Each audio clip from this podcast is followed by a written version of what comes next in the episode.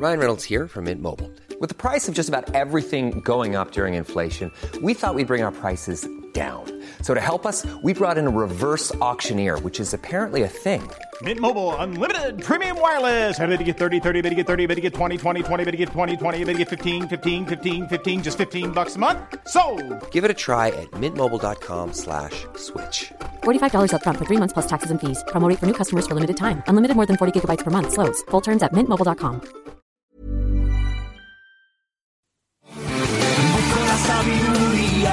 Hola, hola, hola. Queridos cientófilos, esto es Estopa.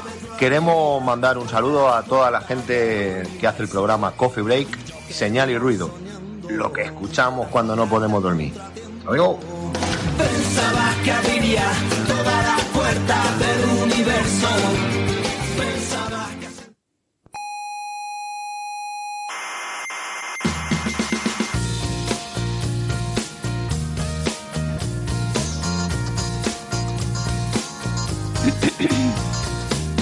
Aquí comienza Coffee Break, la tertulia semanal de la actualidad científica. El universo empezó, dicen ustedes, con el Big Bang, ¿no? Exactamente. ¿Qué, qué había antes?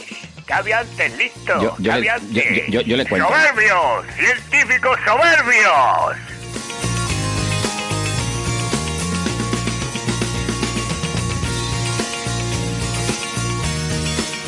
Saludos, sean todas bienvenidas al Museo de la Ciencia y el Cosmos de Tenerife para este episodio muy especial porque esta semana cumplimos siete años. Quiero decir, no nosotros como personas humanas, sino este programa. Eh, parece mentira, pero si uno lo piensa, hace siete años no existía Coffee Break. Eh, y lo curioso es que en aquella época la gente vivía como si tal cosa, como, como si eso fuera normal. Eh, pero bueno, yo siempre digo que el pasado, para entenderlo, hay que ponerlo en su contexto histórico. ¿no? no podemos juzgar el pasado con ojos del presente. En cualquier caso, feliz cumpleaños al movimiento cientófilo y a todos sus participantes.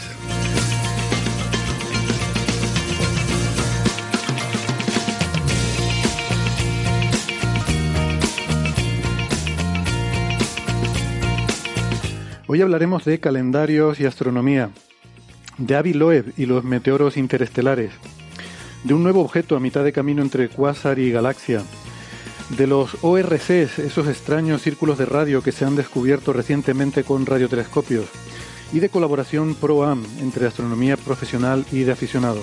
De eso y, como siempre, lo que surja.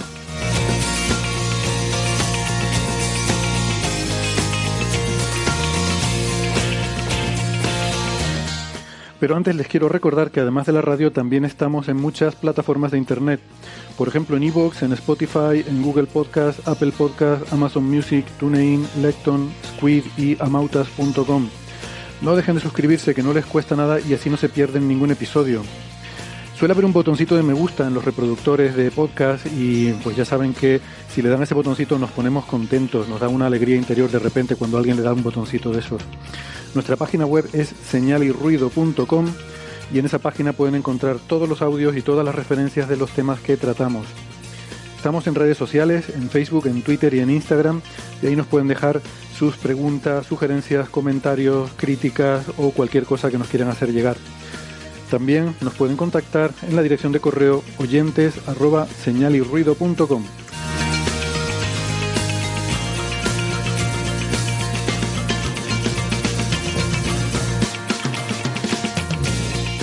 Si prefieren la radio analógica de toda la vida, nos pueden escuchar si viven en Canarias en Icoden Daute Radio, Radio ECA, Ondas Yaiza y Radio Juventud. En Madrid en Onda Pedriza. En Aragón en Ebro FM. En Málaga en Radio Estepona. Galicia en Cuac FM. Y en Argentina en Radio Voces de La Rioja y en la FM 99.9 de Mar del Plata.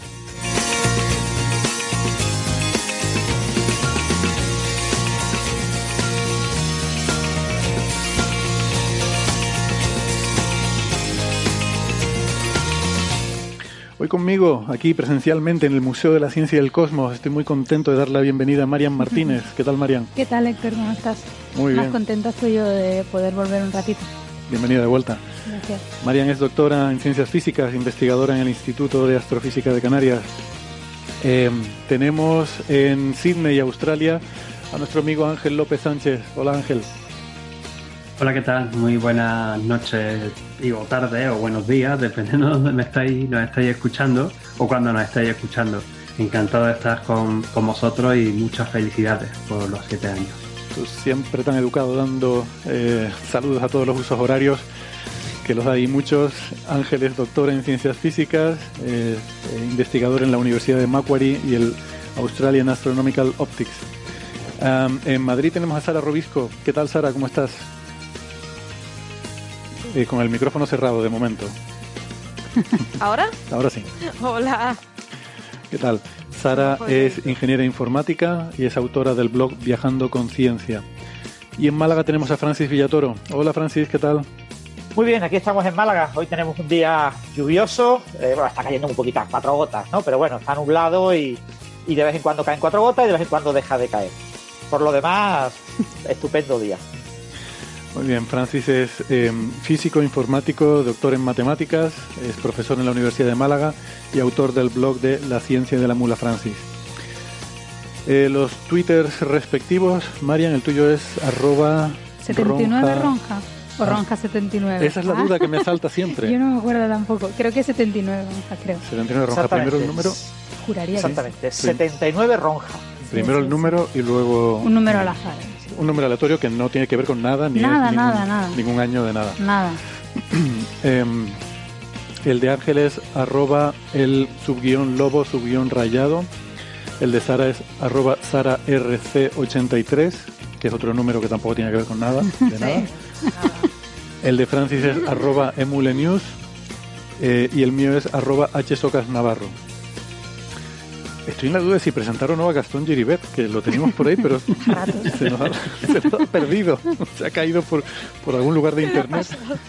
Algún oscuro Tiene, la web inestable y parece que ha reiniciado o algo así la máquina o algo así por el estilo. Algo le ha pasado. Yo, yo creo que. Yo temo que algo terrible haya ocurrido. Bueno, eh, nada, ya lo presentaremos Me cuando estoy aparezca. imaginando, ¿os acordáis de Muchachada Nui en Juto Mohamuto cuando se le cae internet? Eh, Ese no. vídeo es un sketch maravilloso de un, un dibujito animado que se queda sin internet. Un chaval además adicto, adicto a las redes y al ordenador, ¿no? Y está ¡Internet! Terrible. Pero, Yo os, ¿Por qué os ponen esas historias buscar- tan terribles para los niños? O sea, esas cosas tan dramáticas. Bueno, Bueno, en Buscar- Juto no era para niños. en ¿eh? Juto no, era para no, niños. muchachada Nui no tiene nada que ver con muchachos, Héctor. ya. No, no. Sí, no. lo he visto, pero he oído hablar. No, nos hacemos mayores, Héctor. Sí. Eh, hablando de hacernos mayores, se cumplen siete años de este programa, como decía, y este es el episodio número 365. 365 episodios. O sea, es, es- es flipante. Eh, claro, es una coincidencia. Francis ahí eh, hacía algún comentario sobre la coincidencia de 365 y los siete años, ¿no? Claro, porque si es un programa semanal, cada siete días hay un episodio, pues si tú eh, multiplicas el número de días por 365 y lo divides en el número de años, 7, pues resulta que en 365 han pasado exactamente las semanas correspondientes a exactamente 7 años. Con lo que este episodio, si no hubiera habido ningún hueco, sería exactamente el episodio que tendría la misma semana que hace 7 años.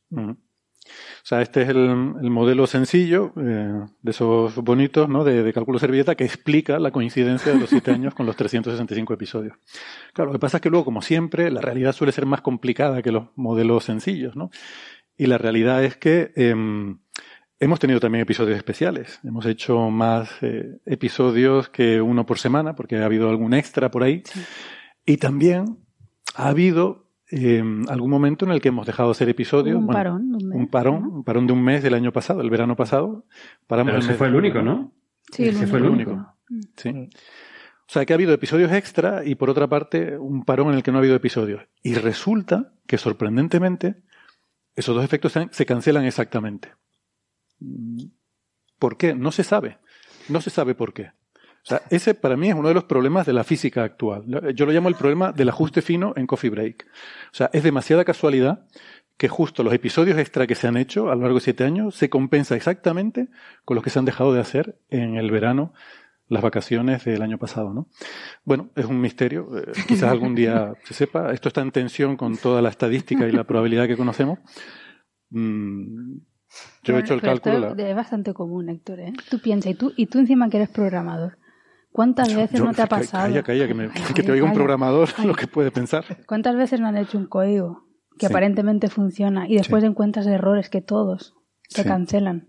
No, eso es un error terrible. O sea, si encuentras un código que funciona y encuentras un error, no lo toques. Hasta que encuentres otro error que se compense con ese. Porque siempre pasa, ¿eh? Sí. Un código solo funciona de forma estable si el número de errores es par. Sí. Y es tal que se cancelan. No, luego tenemos el efecto bola de nieve o efecto onda. Es cuando vas a solucionar un error y provocas 20 más. Eso me pasa a mí mucho. Bueno, eh, de hecho, un oyente y amigo, Ángel, ah, mira, creo que tenemos una buena noticia. Parece que nuestro amigo Gastón Giribet sigue vivo y se va a manifestar en breve. Con una pancarta. O no, con una pancarta. Sí. Una pancarta. Vamos a ver si está por ahí. Gastón Giribet, que es profesor en la Universidad de Buenos Aires, doctor en ciencias físicas, arroba Gastón Giribet en Twitter. ¿Estás por ahí, Gastón? Manifiéstate. No. No escuchamos a Gastón. Bueno, cuando aparezca ya. Bueno, nos estas son las cosas del directo. Sí. Eh, proponía nuestro amigo Ángel Martín, y, y amigo y oyente, como digo, que con... eh, ah, mira, ahora sí. Gastón, ¿nos escuchas? ¿Nos ves? Sí, no. Bueno, te dejamos tiempo ahí que te vayas acomodando. Gastón. Y ya tú nos dirás cuando estás por ahí. Pero. ¿No? Hombre, para eso... ¿Me escuchan? Sí, sí, sí. Se te está escuchando muy entrecortado. No sé si es intencionado o no. Está en modo wifi. Not Ucho, not Ucho. no, es mi conexión. es- Ah, ahora sí. Vale. ¿Me Estupendo. Bueno, bienvenido, Gastón. perdón. No, no. eh, Gracias. Gracias por, gracias por hacer el esfuerzo por resolver el problema. Que, mm, nada, que se le había pasado por la cabeza a Ángel Martín que siendo 365 días, en principio, sería teóricamente posible que alguien le diera, por ejemplo, por hacer un challenge, es decir, pues cada día del año se podría escuchar un episodio de Coffee Break. O sea, te podrías pasar un año entero escuchando cada día un episodio. Sí. Y cuando Salvo llegara, que el después año de ese fuera año, bisiesto, en cuyo caso Madre tienes que Claro. esperar la semana que viene. Claro. Pero digo, podrías ponerte con ese challenge de escuchar un episodio al día y llegarías hasta el final del año y te darías cuenta aunque hay 52 episodios nuevos, claro. Claro. Te quedarían en la Ya lista. quería, te irías con retraso, sí. que- Sería terrible. Bueno, por supuesto, esto no recomendamos que lo haga nadie. ¿eh? Esto simplemente lo comento como que es algo que, que se le ocurrió a una persona porque hay gente que tiene ideas muy locas, pero por supuesto que nadie intente esto en casa. Bueno. Eh, Estoy dando muchas vueltas para no ir al tema de que eh, de la fe de ratas, ¿no? Eh, fe de ratas. Sí. Por cierto, Era un grupo Héctor, de el, música. eh, el primer episodio de Coffee Break está fechado el 26 de mayo de 2015. ¿De mayo o de abril? No, de abril. Ah, de abril. Entonces lo, lo he No, lo que pasa es que en, de- en iVoox. si lo estás mirando en iVoox, Ah, es claro. que primero, eh, bueno, es que tardé un mes en descubrir iVoox. Eh, al principio, Vale, vale, vale, vale. Vale, es que en al aparece como, solo en el IAC, ¿no? como en mayo, sí. O- Vale, No, era abril. Al Yo- principio los puse en YouTube y en y los colgaba en mi, en mi cuenta de Dropbox. Ah, uf, que en un momento dado vale. Dropbox me cortó la cuenta por exceso de tráfico y entonces ya dije, bueno, habrá que buscar otras alternativas. Bueno, pues eso, en episodios anteriores, Ese, ese era el episodio de los bocadillos, ¿no? En episodios anteriores. Sí, sí. No, subtítulos. A Darwich. subtítulos. Sí, los subtítulos de Darwich. Ay, Dios mío, la nostalgia ya no es lo que era. Eh, en episodios anteriores me, hace notar eh, Akin Roble Frondoso, sospecho que no es su nombre real, en Facebook, que estábamos hablando de retractar artículos y de la retracción de artículos la semana pasada, y nos hace notar que eh, la acción de retractar es retractación, no retracción. Eh, ¿Vale? ¿Por qué? No me pregunten, pero es así. Lo he buscado y efectivamente es cierto. Cuando digo lo he buscado, quiero decir, le, le he preguntado a, a María Rives. Eh, de retractar es retractación. Lo que pasa es que como en inglés se dice retraction, pues a veces el falso amigo nos sugiere usar retracción. Pero retracción es como ir hacia atrás, ¿no? Como las encías cuando se retraen. Mm. Los médicos hablan de la retracción de las encías, ¿no? Cuando, cuando se retracta un paper se debe decir retractación. Y, y, por cierto, un punto importante, en español no existe el verbo retractar, existe el verbo retractarse. ¿Vale? O sea, bueno, pero retractar editor, es el infinitivo, ¿no? Otra cosa es que se le añade No, el sufijo. el verbo, si tú buscas en el diccionario, no, no encuentras retractar, no existe en el diccionario retractar. En español solo existe retractarse. Por lo tanto, un editor no puede retractar un artículo. Eso es incorrecto. Eso no es español. Eso es un anglicismo. Eh, el- un editor puede retirar un artículo. Un autor sí puede retractarse de un artículo. Pero un editor no puede retractar, porque retractar no existe. ¿no? La retracción viene del verbo retraer. Y, y claro, en español, la traducción correcta de retract, en el sentido de que alguien retracta un artículo, que no necesariamente es el autor, pues es retirada, es retirar. Retirar. Se ha retirado el Habrá artículo. eso, sí. Vale. Sin embargo, a mí sí me parece retractar en el diccionario de la RAE. ¿eh? A lo mejor depende del ¿Ah, sí? diccionario. Ah, bueno, por pone, lo- pon- no, pone retractar y entre paréntesis se, con el sentido de revocar expresamente lo que se ha dicho o desdecirse de ello. Sí, sí, sí. Sí, creo que tienes razón, pero aparece el. Bueno, no, es que si lo buscas en internet, te aparece la entrada como retractar, coma, retractarse, pero luego cuando pinchas en la entrada, sí que pone retractar, pero luego entre paréntesis se, como indicando que esa es la única forma de- del verbo, ¿no? Eh, la única conjugación que tiene. Eh, curioso. Bueno, la de cosas que aprendemos. Em, luego, más cosas. Fe de ratas, por supuesto, sí. Eh, la semana pasada dije que el calendario juliano, la diferencia entre el calendario juliano es que el juliano no tenía días bisiestos, ¿no? que era el calendario de Julio César que no tenía días bisiestos. Eh, entonces, después de 747.000 mensajes, eh, he caído en la cuenta que me había liado. Es el egipcio el que no tiene días bisiestos. El, el de Julio César sí que tenía días bisiestos, lo que pasa es que tiene uno cada cuatro años. O sea que la longitud del año es exactamente 365,25 días. Mientras que la longitud real del año es un poquito menor que eso, es como a 24 y pico. Entonces la reforma gregoriana era que no todos los años son bisiestos, sino los que no son divisibles, o sea, no son bisiestos los que, los que son divisibles por 100. Eh, o sea que de, de cada no todos los bisiestos realmente, o sea, no todos los que serían bisiestos por el calendario juliano son bisiestos en el gregoriano. Y eso le resta un poquito de duración al año y por eso es, bueno, un poquito menor y es un ajuste un poco mejor. Aún así, nunca es un ajuste perfecto y luego hay que andar haciendo siempre esas pequeñas correcciones, ¿no? Pero, pero vale.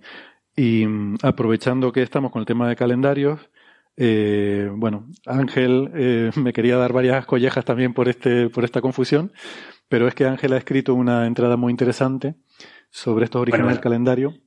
He he escrito una estrada muy interesante, he rescatado un artículo de cuando yo tenía 23 años. Sí, has Porque escrito este es hace mucho tiempo. me- Escribiste, debía haber dicho, ¿no? que escribí, que de hecho este artículo no lo te- que os pasé, eh, no lo tengo ni siquiera ahora mismo subido en ningún sitio. Estaba en la antigua web de la agrupación astronómica de Córdoba, estoy hablando de algo que escribí para el año 1999, cuando estaba ¿Qué, muy qué calendario se usaba en aquella época? No, eh, por- no porque, por- porque estaba todo el mundo con lo de que era el, el último año del milenio y el último año del milenio fue el año 2000, eh, con esto de que no existe el año cero. Y entonces pues me puse a indagar y me puse a hacer un poco de, eh, de intentar entender de dónde viene el calendario, además de insistir en que el calendario al fin y al cabo, pero también lo contaste la semana pasada, es una herramienta que nos sirve para saber cuándo hay que hacer las cosas, ¿no? Cuando- que es el único sentido que tiene, ¿no? Que no es, no es nada más, no hay, nada, no hay que buscar nada místico ni mágico en los números y en las fechas, porque es que además son totalmente arbitrarias que le hemos puesto nosotros. Y solamente sirven en el planeta Tierra, porque está basado en cosas, en movimientos de, de la Tierra, en movimientos de la Luna, de, de la Tierra alrededor del Sol y de la Luna alrededor de la Tierra, nada más. Antes de ir con, con tu artículo, si quieres, eh, para que nos lo expliques en más detalle, me gustaría poner eh, también, porque eh, al respecto de esta confusión ¿no? con el, ca- el calendario este que no tiene bisiestos, María Ribes Neferchiti nos envió un audio explicando este calendario egipcio, porque estuvimos también comentando cosas la semana pasada, cuando estuvimos hablando bastante de egiptología. Entonces, si te parece, les, les ponemos un momentito el audio que nos envía María. Tengo que hacer una una aclaración previa, porque en un momento dado habla de eh, el orto helíaco de Sirio, que era el marcador calendárico que ellos tenían. Entonces, simplemente por explicar lo que es el orto helíaco de un astro, eh, veo a Gastón y Sara poniendo caras raras. el, el orto en el sentido de cuando una estrella sale, ¿no? La, la salida del sol, ¿no? Pues igual que sale el sol, la luna, las estrellas salen por el este. No Pues- el sentido de orto argentino, ¿eh? No. Yo no- Joder, qué fama tenemos. no sé de qué están hablando, pero eh, es, es que una, una A mí palabra. me habían dicho que este programa. Me dijeron que en este programa se habla de cosas serias, digamos. me, No, no, se habla, las cosas son serias. me parece que con lo Ok. Las, las cosas son serias, otra cosa es nosotros. Pero bueno, no, es por el champán del cumpleaños. Hoy, hoy no sabrán perdonar los oyentes. Nos hemos puesto aquí un poco. ¿Verdad? No, no me dejen mal. Pues, si estuviera Bernabé, la que me liaba. Eh, el orto helíaco es la, la ascensión de un astro un día del año que es justo cuando ese astro se empieza a ver. Porque claro, la mitad del cielo no la podemos ver porque es de día. ¿Vale? Solo podemos ver la mitad del cielo en la que es de noche. Entonces, donde está, por donde está el sol, es de día, esa parte del cielo no la vemos. Pero a medida que la Tierra va dando la vuelta alrededor del sol, lo que hay detrás del sol va cambiando, va dando toda la vuelta al cielo, ¿no? Es lo que se dice de que el sol recorre todas las constelaciones del zodiaco, ¿no? A lo largo del año. Em, entonces, a medida que la Tierra va dando vueltas alrededor del sol, hay un momento en el que cualquier estrella, hay un día en el que se empieza a ver, porque deja de estar en el lado diurno y empieza a estar en el lado nocturno. Entonces, el orto helíaco es el primer día del año en el cual una estrella sale justo antes que el Sol, con suficiente antelación como para que la veas. Y Sirio es una estrella muy brillante. De hecho, Ángel creo que es la más brillante que se ve del hemisferio norte, si no recuerdo mal. Eh, no sé Es la más confirmar. brillante del cielo, por supuesto, si no contamos al sol. Sí, sí, claro. La Es la estrella más brillante del firmamento nocturno. Es verdad. No, hay muchas veces se dice la estrella más brillante del cielo. No, no, no, es falso. La estrella más brillante del cielo es el sol. A ver, La que nos más tengas que hacer esa del cielo aclaración a nocturno- Marian y a mí, Yo ¿verdad? también he pensado cuál. Qué mal hemos quedado. Bueno, yo, qué mal he quedado. Eh, gracias por la aclaración. Entonces, hay un día del año que ayer no veías a Sirio porque estaba todo, todavía eh, era de día. Y, y hoy, esta mañana, ves salir a Sirio justo un momentito antes y al momentito ya sale el sol y ya dejas de verlo, ¿no? Y a partir de entonces cada vez se va viendo más porque cada vez va saliendo con más diferencia del sol. Entonces, ese día, el primer día en el que se ve Sirio antes que el sol es el orto helíaco de Sirio. Y ese era el, eh, era como las campanas de la puerta del sol para los egipcios, ¿no? Era el, el, el día que, el, el- el marcador del año Eh, nuevo, ¿no?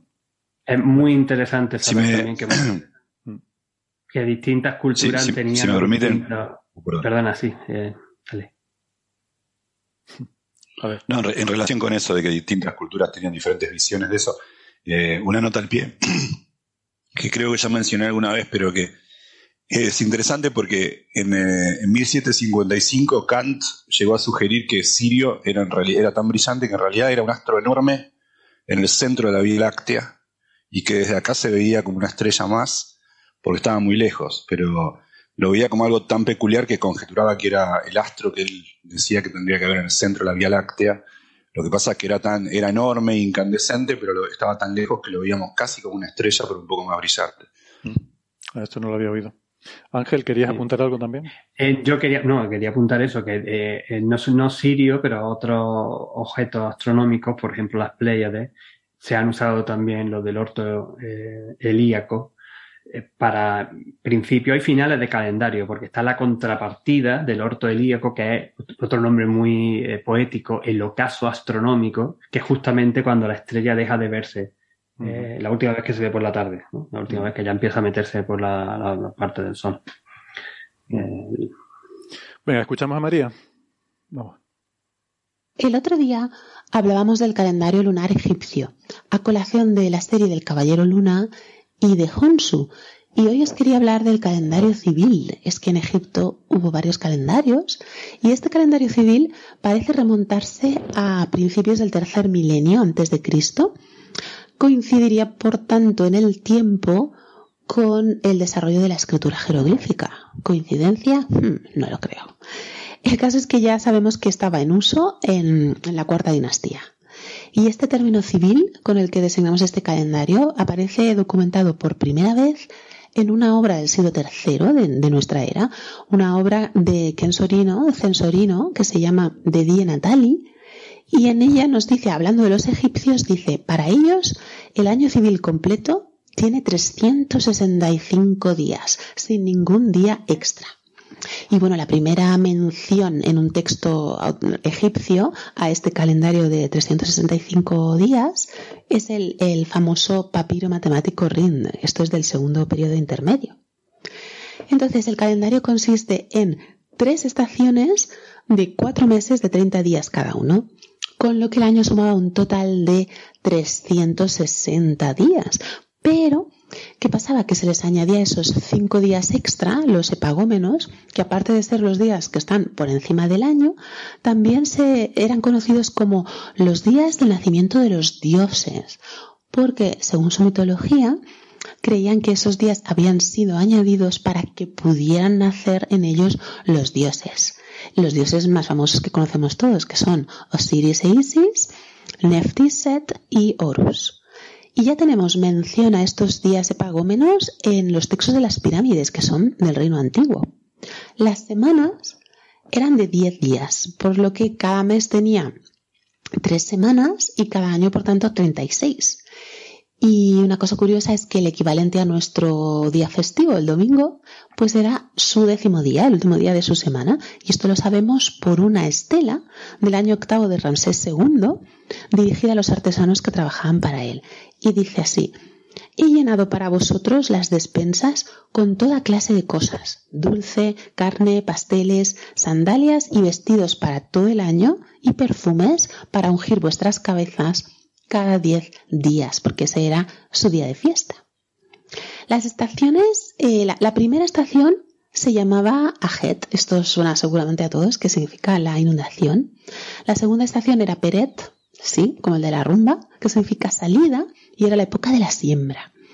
Y la tercera estación era Shemu, que significa sequía, y era el tiempo de la cosecha. Y otra cosa curiosa es que en el reino antiguo y en el reino medio los meses no tenían nombre, sino que estaban numerados. Y en las transcripciones pues nosotros usamos los números romanos para definirlos. Y como seguramente estáis pensando todos, hay un fenómeno astronómico de carácter anual y regular muy relacionado con el calendario egipcio que es el orto helíaco de la estrella Sirio, que es Sotis en griego y en egipcio Sobdet o Sepedet, que también era el nombre de una divinidad. Y ya me estoy imaginando a Sara y a Gastón riéndose porque he dicho orto. Entonces, este, esta estrella se, se ve por primera vez cada año con, con regularidad y coincide aproximadamente con el momento de la crecida del Nilo. Así que los egipcios probablemente asociaron estos fenómenos y tomaron este, este evento astronómico como un referente para fijar, para fijar el inicio de su año. Pero hay un desfase entre el año solar, que sigue Sirio, y el año civil del calendario, de modo que cada año pues Sirio iría apareciendo un poco más tarde, por lo que las estaciones se desacompasarían y habría momentos en que en, en Ajet estaríamos en la estación de, la inundación, pero realmente ese sería el calendario civil, pero en la naturaleza era el momento ya de, la recolección, de la, del Shemu. Es decir, eh, las estaciones estaban descoordinadas.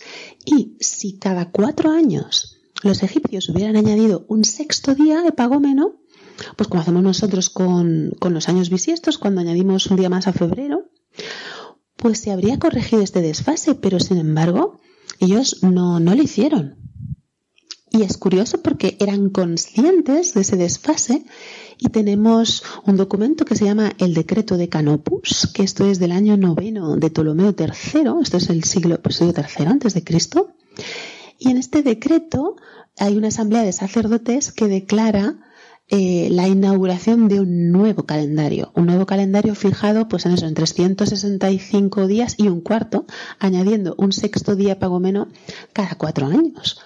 Pero sin embargo, mm, esta reforma no se llevó a cabo, no, los egipcios no siguieron este calendario, siguieron con su, su antiguo calendario civil, aun siendo conscientes de los problemas que traía. Y bueno, quizá esto se debe a ese sentido que tenían los egipcios de la, de la inalterabilidad y la perdurabilidad de las cosas, ¿no? como la, la escritura jeroglífica que debía mantenerse aunque no se utilizara, aunque no fuera totalmente eficaz y eficiente en el día a día, era algo que tenía que mantenerse porque había sido creado así, era dictado de los dioses y no, no debía cambiarse. Y bueno, si a alguien interesa todo esto y quieres saber más, yo les recomiendo los libros de Juan Antonio Belmonte, Las leyes del cielo y Pirámides y Estrellas, y también otro libro que se llama La astronomía en el Antiguo Egipto de José Luis. Así que nada, un abrazo muy fuerte a todos y muchas gracias por escucharme. Bueno, un abrazo María y gracias por enviarnos este audio, como siempre, muy fascinante. así que fíjate también esa, cosa final, ¿no? Sí que conocían el problema e incluso llegaron a intentar imponer un, año bisiesto, pero nadie les hizo caso, ¿no? ¿Qué te parece, Ángel? No, me parece eh, eh, bastante chulo, ¿no? Porque es que está, tan relacionado eh, nuestra propia evolución como civilización, la forma de entender cómo funciona el universo, cómo funciona el, movimiento del planeta, con, cómo hemos ido intentando cuadrar estos numeritos de, para tener una herramienta que no sea útil de, de, forma de que podamos medir el tiempo de forma eficaz que es bastante, bastante curioso y distintas culturas pues han ido teniendo distintas, distintas aproximaciones. La egipcia, desde luego, fue de las mejores. Eh, tanto es así que nuestro calendario, por mucho que digamos que viene de los romanos, y es verdad que viene de los romanos, pero básicamente es el egipcio. O sea, es el egipcio. Eh, tengo por aquí algunas notillas que si queréis lo puedo contar si tienes, si tienes interés de que haga el resumen rápido de cómo llegamos hasta aquí. Y una cosa extra que he descubierto estos días cuando me estaba repasando mi artículo antiguo y, unas cuantas cosas, unas cosas más, que me, ha llamado mucho la atención. Si os parece bien. Dale. Bueno, pues en principio el, eh, nuestro calendario, los nombres eh, y lo cómo funciona vendría del calendario romano, pero el antiquísimo, ¿no? Incluso a principios de la fundación de, Roma. Eh, en, esos momentos era un calendario básicamente lunar. O sea, lo que tenía en cuenta era el movimiento de la luna y entonces solamente se existían 10 meses. 10 meses de 30 o 31 días y esto iban desde marzo hasta diciembre, que es por lo que diciembre el mes 10 y septiembre el mes 7 y todo esto, ¿no? Que, eso se ha mantenido. Eh, pero en el año, ah, bueno, sobre el 715 a.C., eh, el Numa Pompilio fue el sucesor de un rey, sucesor de Rémulo, eh, según la historiografía romana, lo adaptó un poco porque añadió un par de meses extra al final. Porque para los romanos el año comenzaba el 1 de marzo que era, bueno, primero de calendas de marzo, de, de marzo, que era dedicado, el, marzo viene también de Marte, igual que eh, nuestro martes, tiene la misma raíz.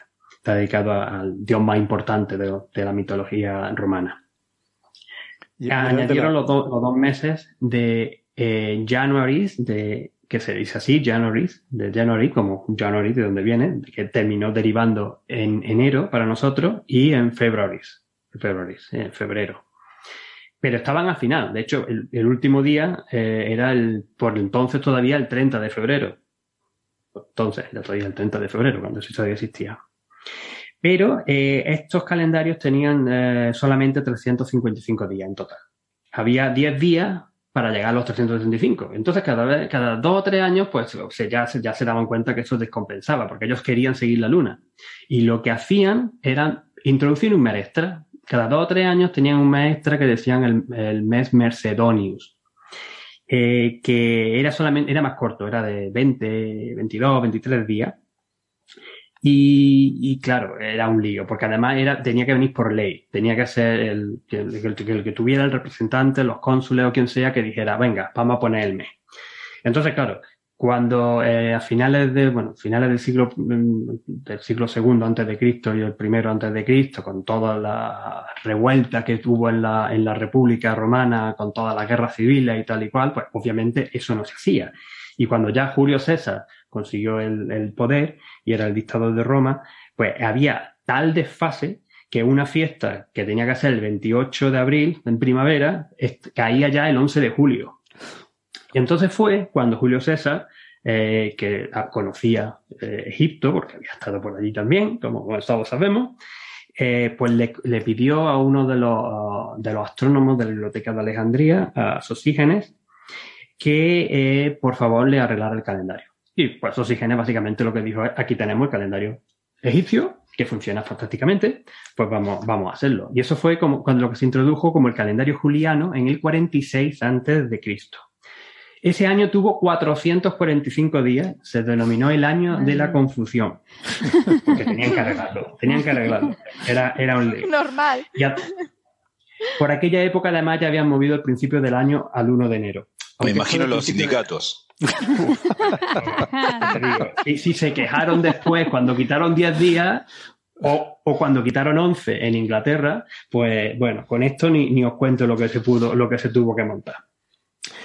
Y nada, pusieron además los, las reformas por ahí y eh, eh, obviamente tenían que eh, introducir un año, un día extra cada cuatro años para contar por esa 365,25. Eh, y lo que lo decidieron era pues ponerlo el, el, el día sexto antes de las calentas de marzo, poner un, un día extra. Y de ahí es donde viene lo de bisexto. El día sexto de la candela de marzo, bis, el, el segundo, el repetición. Y de ahí me viene la palabra bisiesto. Em, y bueno, y bueno, entonces eso eh, quedó, quedó en principio ahí y todos estaban más o menos contentos.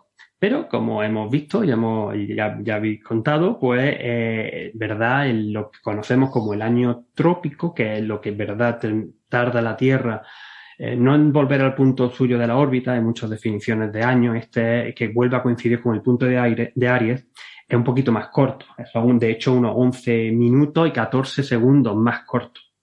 Si hacéis los números, resulta que cada 128 años se añade un día.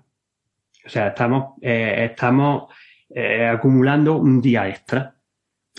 Y por eso, eh, el siguiente momento en el que fue importante fue el momento del concilio de Nicea, que se trataron muchos temas ecuménicos, fue el gran primer concilio, y una de las cosas clave era saber cuándo era el día de Pascua, el, domingo de Pascua, que era la base del calendario eclesiástico en la iglesia. Y como está ese, ese- esa fecha mm, tiene que ver tanto con el equinoccio de primavera como con la luna llena, porque está basada en el calendario judío, que también es eh, lunar, eh, es por lo que también la Semana Santa nos varía de año en año, porque la definición es que el domingo, el domingo de resurrección tiene que ser el primer domingo después de la primera luna llena, después del equinoccio de primavera. Entonces, saber cuándo es el equinoccio de primavera era fundamental para esta gente y para entonces. En aquel entonces todavía, eh, cuando Julio César hizo la reforma, los equinoccios y los solsticios caían el 25. Por eso el 25 de diciembre es el día de Navidad, que luego se retrasó por esto, y el 25 de marzo era normalmente el equinoccio de primavera. Pero claro, está- habían pasado eh, unos, si hacemos la cuenta claramente, eh, teníamos un retraso de casi tres días, entonces había que, qui- que quitar tres días de alguna manera, lo que se hizo directamente, bueno, pues a partir de ahora eh, vamos a tener el equinoccio el día 21. El 21 de, marzo vamos a poner, tenía te digo, los decimalillos por aquí, eso es por los números que te quedan. Y ahí quedamos. Y todos se quedaron contentos y felices con eso. Pero claro, como hemos dicho, tenemos este retraso que se va acumulando. Y aquí es cuando llegamos al siglo XVI, a la reforma del, eh, la reforma del calendario con eh, la reforma eh, gregoriana, en honor a, a Gregorio XIII. En, 1400 en 1582, 1582, lo estoy diciendo bien, pues ya se habían acumulado 10 días de retraso con respecto a lo que teníamos al principio. Entonces fue el año en que dijeron, muy bien, vamos a arreglar esto. Eh, del 4 de, octubre de ese año se pasa al 15.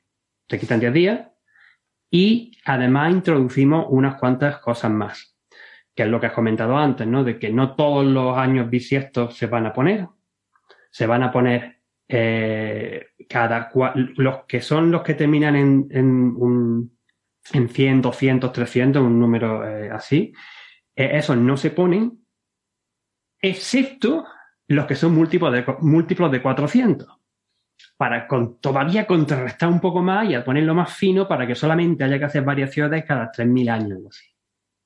Y esa fue la reforma eh, gregoriana, que es la que hemos tenido, la que tenemos actualmente. Igual me encanta, me encanta el optimismo, porque eh, forma- hacer, un, hacer una reforma que involucre un cambio cada 3.000 años es como tener mucha fe en lo que se está dictando. ¿no? Es verdad. Sí, sí. Es genial. Sí, sí. Sí, además, además pues fue, fue curioso porque, eh, claro, esto, eh, lo- los países eh, más dependientes de- del, del Papa, eh, estamos hablando del pleno siglo XVI, ya con, eh, estaba Felipe II, pues, a España y el Imperio Español y Portugal, que era parte de España entonces, eh, lo adaptaron inmediatamente, ¿no? Y Nápoles y todo, en fin, todo, todo esto lo inmedi- inmediatamente, pero distintos países fueron adaptándolo poco a poco. Eh, por ejemplo, el, el Reino Unido no lo incorporaron hasta bastante más tarde, 1752, y no tuvieron, y, y tuvieron que añadir un día extra, o sea, tuvieron que quitar un día más cuando hicieron el cambio. Y lo mismo pasó luego más tarde en, Rusia. En fin, eh, es, bastante, es bastante curioso saber cómo hemos llegado hasta aquí y cómo tal. Pero dejadme que os cuente la curiosidad que, encontré estos días, porque eh, leyendo diversos artículos de aquí para allá, pues me encontré una referencia a, a un, a un libro publicado por las ediciones de la Universidad de Salamanca en el año 2012. Eh, la autora es Ana María Carabias Torres. El libro se llama Salamanca y la medida del tiempo. Eh, es un PDF que se puede descargar eh, gratuitamente en la, en página web de la Universidad, de, las ediciones de la Universidad de Salamanca. Y si alguien tiene interés, lo recomiendo porque tiene muchas cosas muy curiosas. 447 páginas, eso sí. Pero me he señalado, en, de cuatro páginas, me he señalado unas cosas que os quiero contar. Porque en verdad, la Universidad de Salamanca jugó un papel clave en la reforma gregoriana. Yo esto no lo sabía. Fue la propuesta que es la, propuesta que tenemos ahora, la que acabo de contar, la que hemos dicho de que, bueno, los años bisiestos no los vamos a contar todos, sino que vamos a contar solamente los que son múltiplos de 100, no los contamos, eso es lo de 400 y vamos a quitar 10 días. Eso originalmente se hizo en Salamanca durante el quinto concilio de Letrán en 1512, que fue eh, solicitado por el Papa León X y el rey Fernando el Católico. Pero eso fue 70 años Entonces a mí me ha llamado ¿no? mucho la, a mí me ha llamado mucho la atención. Según este libro, según esta autora, que han estado investigando, ha estado estudiando y ha encontrado la referencia a todo esto. Yo, yo de verdad no lo sabía. Digo, Ángel, Quiero- perdona, quiero insistir en una- Eso fue 70 años antes de la reforma, entonces. Sí, ¿no? sí, sí, sí. Es que quiero, quiero, a ver si soy capaz de contarlo un poquito mejor. Esto ya se, o sea, ya te- llevaba tiempo que se sabía. O sea, había muchos, muchos astrónomos durante la Edad Media, que la Edad Media, pues uno puede tener su idea, pero en verdad hay muchísimas cosas, sobre todo en los monasterios, es que la gente era muy culta y que tenían unos conocimientos matemáticos y astronómicos muy, muy importantes, de igual manera que estaban ahí, que querían tirar el modelo de Ptolomeo, pero no, no, no conseguían, el modelo Ptolomeo quiero decir, de eh, geocéntrico, de que ponían a la Tierra en el centro y para explicar el movimiento de los planetas, pero no había manera de conseguir cuadrarlo bien con otra ma- forma, entre otras cosas, hasta que no llegara Copérnico y llegara, eh, y llegara Tycho Brahe con las observaciones y, y Kepler con, eh, con, con el establecimiento de la órbita elíptica. Y lo mismo estaba con la medida del tiempo. Había, mucha, había muchos astrónomos que estaban intentando primero saber el, el año trópico exactamente cuánto, cuánto valía, cuánto era. Y, y no solamente eso, sino que además un tema que, estaba muy ligado también con la eh, filosofía, con, con la propia ah, religión, con la iglesia, porque dependía mucho ellos de que se fijara de forma correcta la fecha de Pascua. Y entonces tuvimos que esperar en verdad hasta el Renacimiento y que eh, tenía que estar promovida por un papa y por los príncipes reyes cristianos tendrían que estar apoyando. Y de hecho, por eso fue por lo que el Papa decidió solicitar la ayuda de la Universidad de Salamanca durante este, el quinto concilio de Letán, entre el 3 de mayo de 1512 y el 16 de marzo de 1517. Eh, pero después de eso, se, hizo, se hicieron un informe, se mandó el informe al- a, la, iglesia, al papado, pero no, eh, no se hizo ningún cambio. Eso sí, Luego se hizo más tarde otro segundo informe en el año 1578, eh, ya pedido por Gregorio XIII y por Felipe II, que fue ya cuando se terminó de hacer la reforma gregoriana. Esto no se, no se ha sabido, o no se ha- según dice la autora Ana María Carabia Torres, una de las cosas por las que no se sabían es porque se perdieron muchos de los libros de los claustros de la Universidad de Salamanca entre los años 1512 y 1526. Pero luego lo ha se ha podido encontrar en el informe que lo recogieron literalmente más tarde los comisionados del año 1578. Y me lleva, tirando un poco más eh, el hilo, hay incluso referencia a que se invitó eh, para el concilio de Letrán, se invitó a Copérnico que ayudara a hacer los cálculos del año trópico para arre- arreglarlo del calendario. Esto está también pues, escrito en otra página, estoy en la página 183 del libro. Eh, pero Copérnico dijo que no, que él quería refinar los que, que él que no, dijo que no, que no se que, que creía que había que hacer los cálculos tal y cual. Entonces luego, incluso solo comenta Copérnico en un libro que escribió eh, más tarde, no, no el de Revolutionibus, pero en su libro Commentarius, Commentariulus, eh, también por petición de, de otros eh, astrónomos que eran también sacerdotes. Y. Y tal es así que parece que es- hay- hay- se dejan a caer de que el interés de conseguir saber cuánto era año trópico para arreglar el calendario fue una de las cosas que terminaron motivando a Copérnico para escribir de Revolutionibus y fijar el sistema heliocéntrico. Y todo fue por la petición de que ya se hizo de forma formal por el, el Papa, eh, por, por- por- por nuestro el rey, em, eh, lo diré, Fernando el Católico y el Papa León X.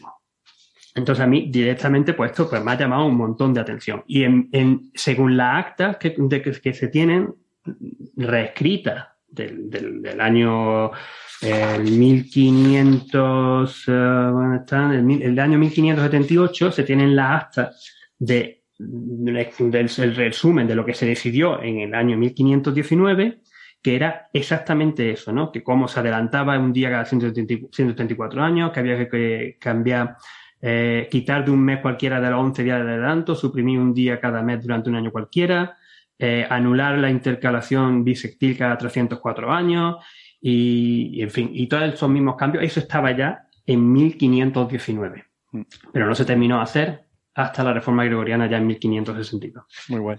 Ángel, eh, te voy a pedir si te parece bien, eh, no sé si tienes más cosas que contar sobre esto, igual lo podemos posponer dentro de un ratito porque Marian se va a tener que ir dentro de casi nada Mm, y me sí. gustaría que estuviera un poco, ¿te queda todavía un poco de tiempo? cinco minutitos, la Cinco verdad. minutitos. Sí. Eh, ¿Te da tiempo por lo menos de dar tu opinión sobre el nuevo paper? Bueno, nuevo paper no, no tan nuevo, pero de Abraham Loeb, no, vas con... Que- bueno, opinión en qué para eso.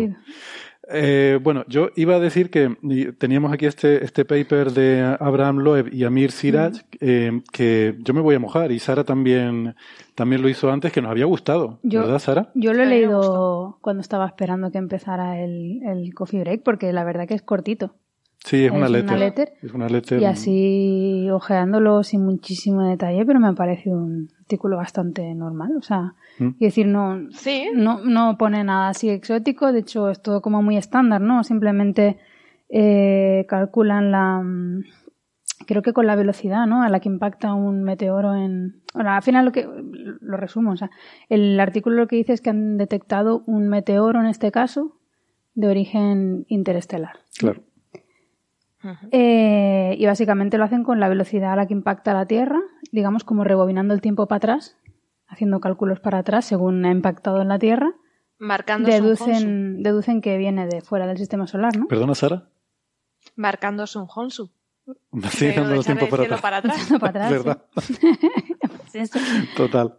Y, y no, lo, lo único que sugieren es que, bueno, que en principio han detectado, han cogido una base de datos de que existe, ¿no? De meteoros de estos que impactan en la Tierra, que están aquí muy cerca, y han detectado uno que es un candidato, parece ser muy fiable, de que venga de, de fuera del sistema solar. Y lo que dicen es que, bueno, que se podría hacer una búsqueda sistemática basándose en el mismo método y luego además hacer espectroscopía, ¿no? Pues cuando, cuando entra en la atmósfera, eso emite luz, ¿no? Cuando se va desintegrando y se puede averiguar la composición química y de ahí pues un poco tener una idea de qué, qué tipo de objetos vienen de, de fuera, ¿no? La verdad Claro. que me ha parecido bastante... Yo es que hace tanto tiempo que no vengo al Coffee Break que yo sé que tenéis mucho lío con este señor, ¿no? no estoy muy puesta No, no, yo. nosotros no, o sea, él que, que cuenta cosas muy pero raras. sí que es ¿no? bastante sensacionalista, ¿no? Sí. Pero eso a mí me ha parecido bastante... Claro, es que a mí me gusta porque me parece, o sea, de lo hemos dicho que es un investigador con una trayectoria muy, muy brillante hasta que, bueno, empezó a verse en medios de comunicación diciendo que todos son extraterrestres y Claro. entonces, pues no sé, se ve que le cogió gusto a eso, ¿no? Pero este me parece un trabajo de esos que es muy sencillito Sí. y, y una idea que tú dices, pero ¿por qué esto no lo había hecho nadie antes? ¿Por qué no se le había ocurrido Es a nadie? verdad, una yo lo he pensado podía- cuando lo estaba leyendo. Digo, si Claro, y esta- pero si ¿por qué no hice yo esto? datos Es que me da rabia. Estos trabajos, ¿por qué no lo hice yo? Es que yo pensaba que es lo que hacía la gente que, que, usa, que estudiaba este tipo de, de meteoros, ¿no? O sea, yo supongo que él, eso lo tienen que...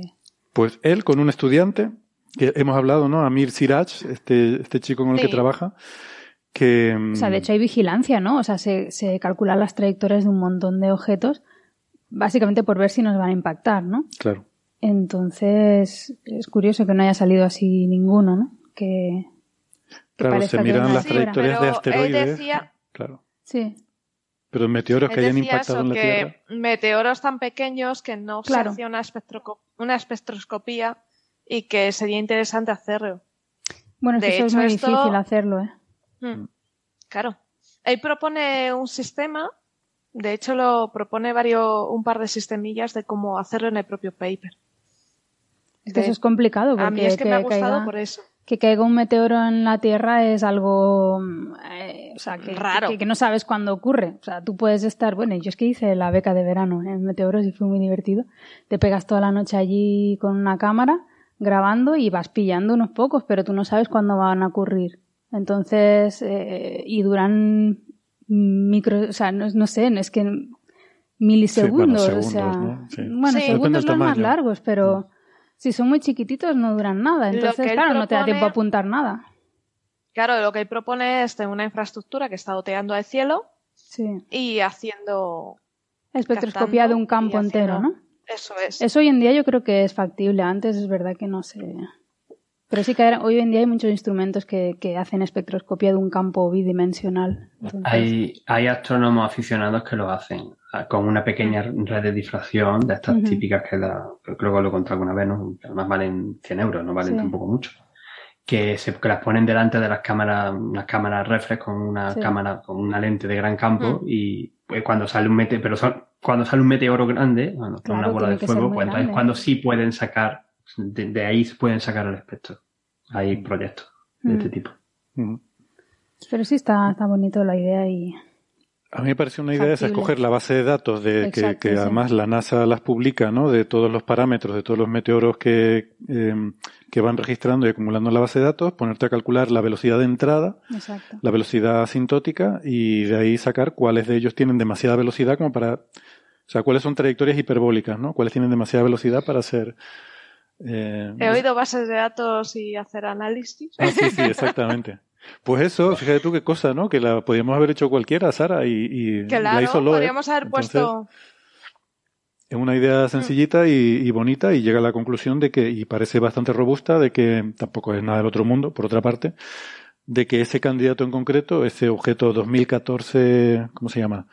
Em, bueno, fue, em, el, el meteoro de 2014-0108 de las 17.0534, eh, tiene un nombre por ahí que es más o menos eso, la, el, la fecha de Mira, observación. comenta, comenta Mónica San Miguel que seguir las trayectorias de los meteoros se hacía desde Arecibo.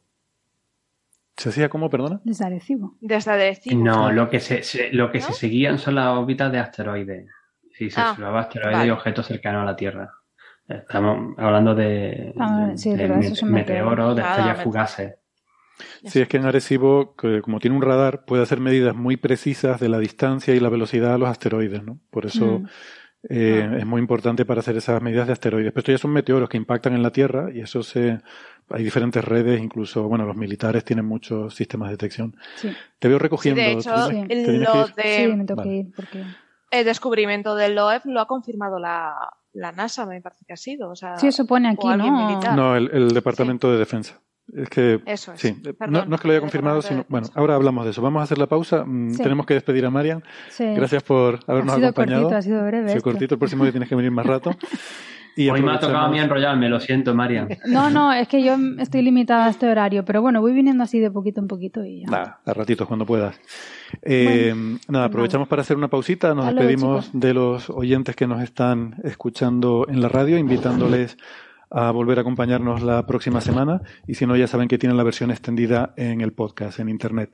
Si nos escuchan en internet, ya volvemos. Venga, hasta luego.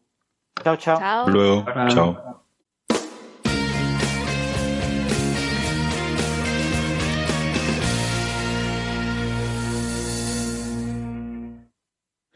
Bueno, gracias por seguirnos acompañando. Eh, estábamos hablando de mm, este, este artículo que yo dije erróneamente que acaba de salir. En realidad, eh, se subió la versión del preprint en el año 2019, o sea que lleva bastante tiempo por ahí dando vueltas como en forma de preprint. Eh, y ahora recientemente se ha enviado a la revista Astro, APJ Letters, Astrophysical Journal Letters, y es un artículo que firman Amir Siraj, que es un estudiante que acaba de terminar el máster este año, y Abraham Loeb. Le hemos hablado otras veces de este estudiante que, que a veces trabaja con Loeb, eh, muy brillante, de hecho salió en la lista de Forbes de 30 under 30, o algo así, de 30 personas más brillantes de menos de 30 años. Eh, es un chico que no sé, supongo que debe ser que saca unas notas estupendas y hace trabajo de investigación y además quiere ser pianista. Está estudiando simultáneamente estudios de piano con eh, estos de astrofísica, ¿no? Como digo, acaba de terminar este año el máster, eh, o sea que ni siquiera debe estar empezando ahora mismo el doctorado y ya tiene varios papers, alguno muy controvertido, porque tiene algún trabajo de estos de los de Loeb de eh, yo sé más que los expertos que trabajan en este tema y yo aquí vengo, hago un paper y, digo que están equivocados todos los que llevan un montón de tiempo trabajando en esto, pues tiene un paper de eso en el que metió a, este chico, ¿no? Que es lo que les, a veces hemos debatido sobre si es una, buena idea hacer esto con un estudiante joven, ¿no? Pero en este caso, este paper a mí sí que me gusta mucho, la verdad, no se mete con nadie y, es un- una idea sencilla, fácil de sacar adelante y creo que el resultado es bastante contundente. ¿Qué pasa? Que este mm, asteroide, en este, perdón, este meteoro en particular, cuando ellos subieron el preprint en 2019, el- las incertidumbres que había tabuladas en las bases de datos eran muy grandes y la cosa no estaba clara. Entonces, ¿qué pasa? Que esto creo que era una observación de sistemas militares que observan muchos asteroides, que le pasan la información a la NASA, deben tener algún acuerdo, pero por no sé, o sea, no sé por qué razón le pasan las incertidumbres exageradas. No me pregunten por qué. Le pasan los, o igual también los datos están alterados dentro de la barra de error, ¿no? Y le da una barra de error más grande de lo que realmente es. Sí, seguramente será eso. Es, parece, parece lo más lógico, ¿no? Enmascarar el dato. Bueno, eh, por cierto, he aparecido. Soy eh, Ostras. aparici- aparicio. Sí. Perdón, Alberto Aparici. Eso llevo un rato intentando decirle aquí, pero no me mira. Ay, bueno, sí, te había Esto- mirado, pero como no veía nada en el chat ni nada, no sabía Esto qué lo te que, esto es lo que demuestra que Coffee Break está editado, que realmente todo es mentira, que esto lo grabamos hace tres meses, lo, lo siguiente dentro de dos años. Sí. Bueno, en realidad Alberto no está aquí ahora mismo, pero estamos eh, insertando estos comentarios en postproducción. La magia de la Inteligencia radio. artificial. Exactamente. Sí, tengo una red neuronal que simula a Alberto. Bueno, pues disculpas, Alberto. Alberto Aparici, doctor en ciencias físicas, comunicador científico del Instituto de Física Corpuscular, arroba ciencia brújula en Twitter, y la cosa de Onda Cero y la radio y todas esas cosas maravillosas que hacen la radio y en otros podcasts. Bueno, el, el paper de Loeb. El Departamento de Defensa, como digo, le pasa esta información y, como dice Alberto, te parece lógico que la perturbe un poco, ¿no? Eh, Sí, eh, sobre todo entiendo que si, o sea que aumentan la incertidumbre de manera artificial y supongo pues que también randomizarán un poco el valor central que darán o algo por el estilo. Parece, parece Sí. razonable, ¿no? Si, si lo que quieres es dar una cierta idea de lo que has medido, pero no dar exactamente lo que has medido. Sí, pero si son meteoros, no entiendo qué más le da a los militares que las instituciones científicas conozcan la información correcta, ¿no? O sea, entiendo que tú digas, bueno, sospecho que pueda ser un misil. Bueno, pues entonces me lo quedo para mí. Pero si tienes claro que es un meteoro natural y se lo das a la NASA, ¿por qué no darle la información correcta, no? Yo creo que hay algo también de que están tan acostumbrados a no decir la verdad o a, o a, o a callarse las cosas que, que no les sale, es que no les sale. No, sin ser, No. sin ser un gran experto, yo lo que sospecho es que en el primer corte ni siquiera distinguirán si puede ser Mm. de origen natural o no. Y puede ser un pedazo de chatarra espacial relacionada con eh, cosas de espionaje. Sí, yo, yo creo que es eso, efectivamente. No estaba, eso. estaba bromeando, pero sí, debe ser No, así. no puede ser también que refinan después porque hacen un análisis un poco más detallado más tarde. No, porque yo creo que lo que ha pasado aquí es que eh, Loeb tiene contactos en, el Departamento de Defensa muy, muy importantes, ¿no? Porque con el proyecto Galileo este que tiene ahora para buscar extraterrestres eh, está muy, es muy en colaboración con el, eh, con el Departamento de Defensa y con los militares. Y además creo que ya desde jovencito, él cuando la administración Reagan empezó el programa este de Guerra de las Galaxias para... em, él estuvo colaborando con eso. Em, o sea, yo, sospecho que tiene, tiene bastantes contactos ahí y creo que él conocía los parámetros. Eh, entonces tenía claro desde el principio que efectivamente el, este objeto era interestelar y que, em, bueno, pues lo quiso publicar, pero hasta recientemente, que como decía Sara, no le han dado la información correcta y validada y con las incertidumbres pequeñas, pues no, no tenía, digamos, todo el, todo el paquete como para enviarlo a la revista y que se publique como una publicación científica, ¿no? Eh, Pregunta entonces- tonta. ¿Tan mayor es Loeb que pudo estar participando en los 80 en, en el programa de, la, de esta de la Guerra de la Galaxia? a mí me sorprendió también, sí, sí, pero era muy joven en aquella No época. parece tan mayor, Tendría veintipocos años, ¿no? No, Sí, algo no, así. 60, sí, sí. 60 y pico. Creo que era acabante del doctorado o por ahí. Sí, era muy Ahora joven. tiene 60, ¿eh? Es Tiene que que ser por un tipo de el 60 años. 62. Ah. Nació el 26 de febrero de 1962. A ver, alguien que busque Loeb Star Wars 60 años. O, o algo así, y seguro que, seguro que aparece algo de información por ahí. Em, entonces, mm, Coño, es israelí, no lo sabía. sí, israelí, sí, sí. Hombre, el apellido sugiere, ¿no? De- Y el nombre Abraham, no te digo.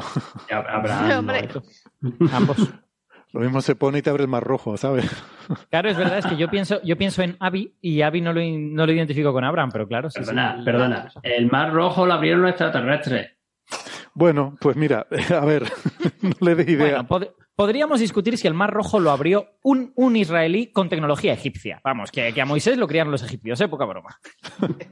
Bueno, Tenía un ingeniero al lado y le dijo, hazme una presa, majo.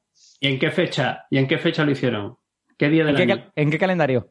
¿En qué calendario? nos vamos a liar mucho. Sí, sí, si seguimos tirando de ese hilo. Sí, La cuestión es que mm, una cosa interesante, yo eh, a veces me gusta, sobre todo en casos como este, donde se ve que el paper tiene una historia y tiene una intrahistoria. Una cosa muy bonita del archive es que tiene las versiones anteriores, ¿no? Entonces puedes hacer un poco de hacking de- del paper. y Me, me entretuve haciendo eso.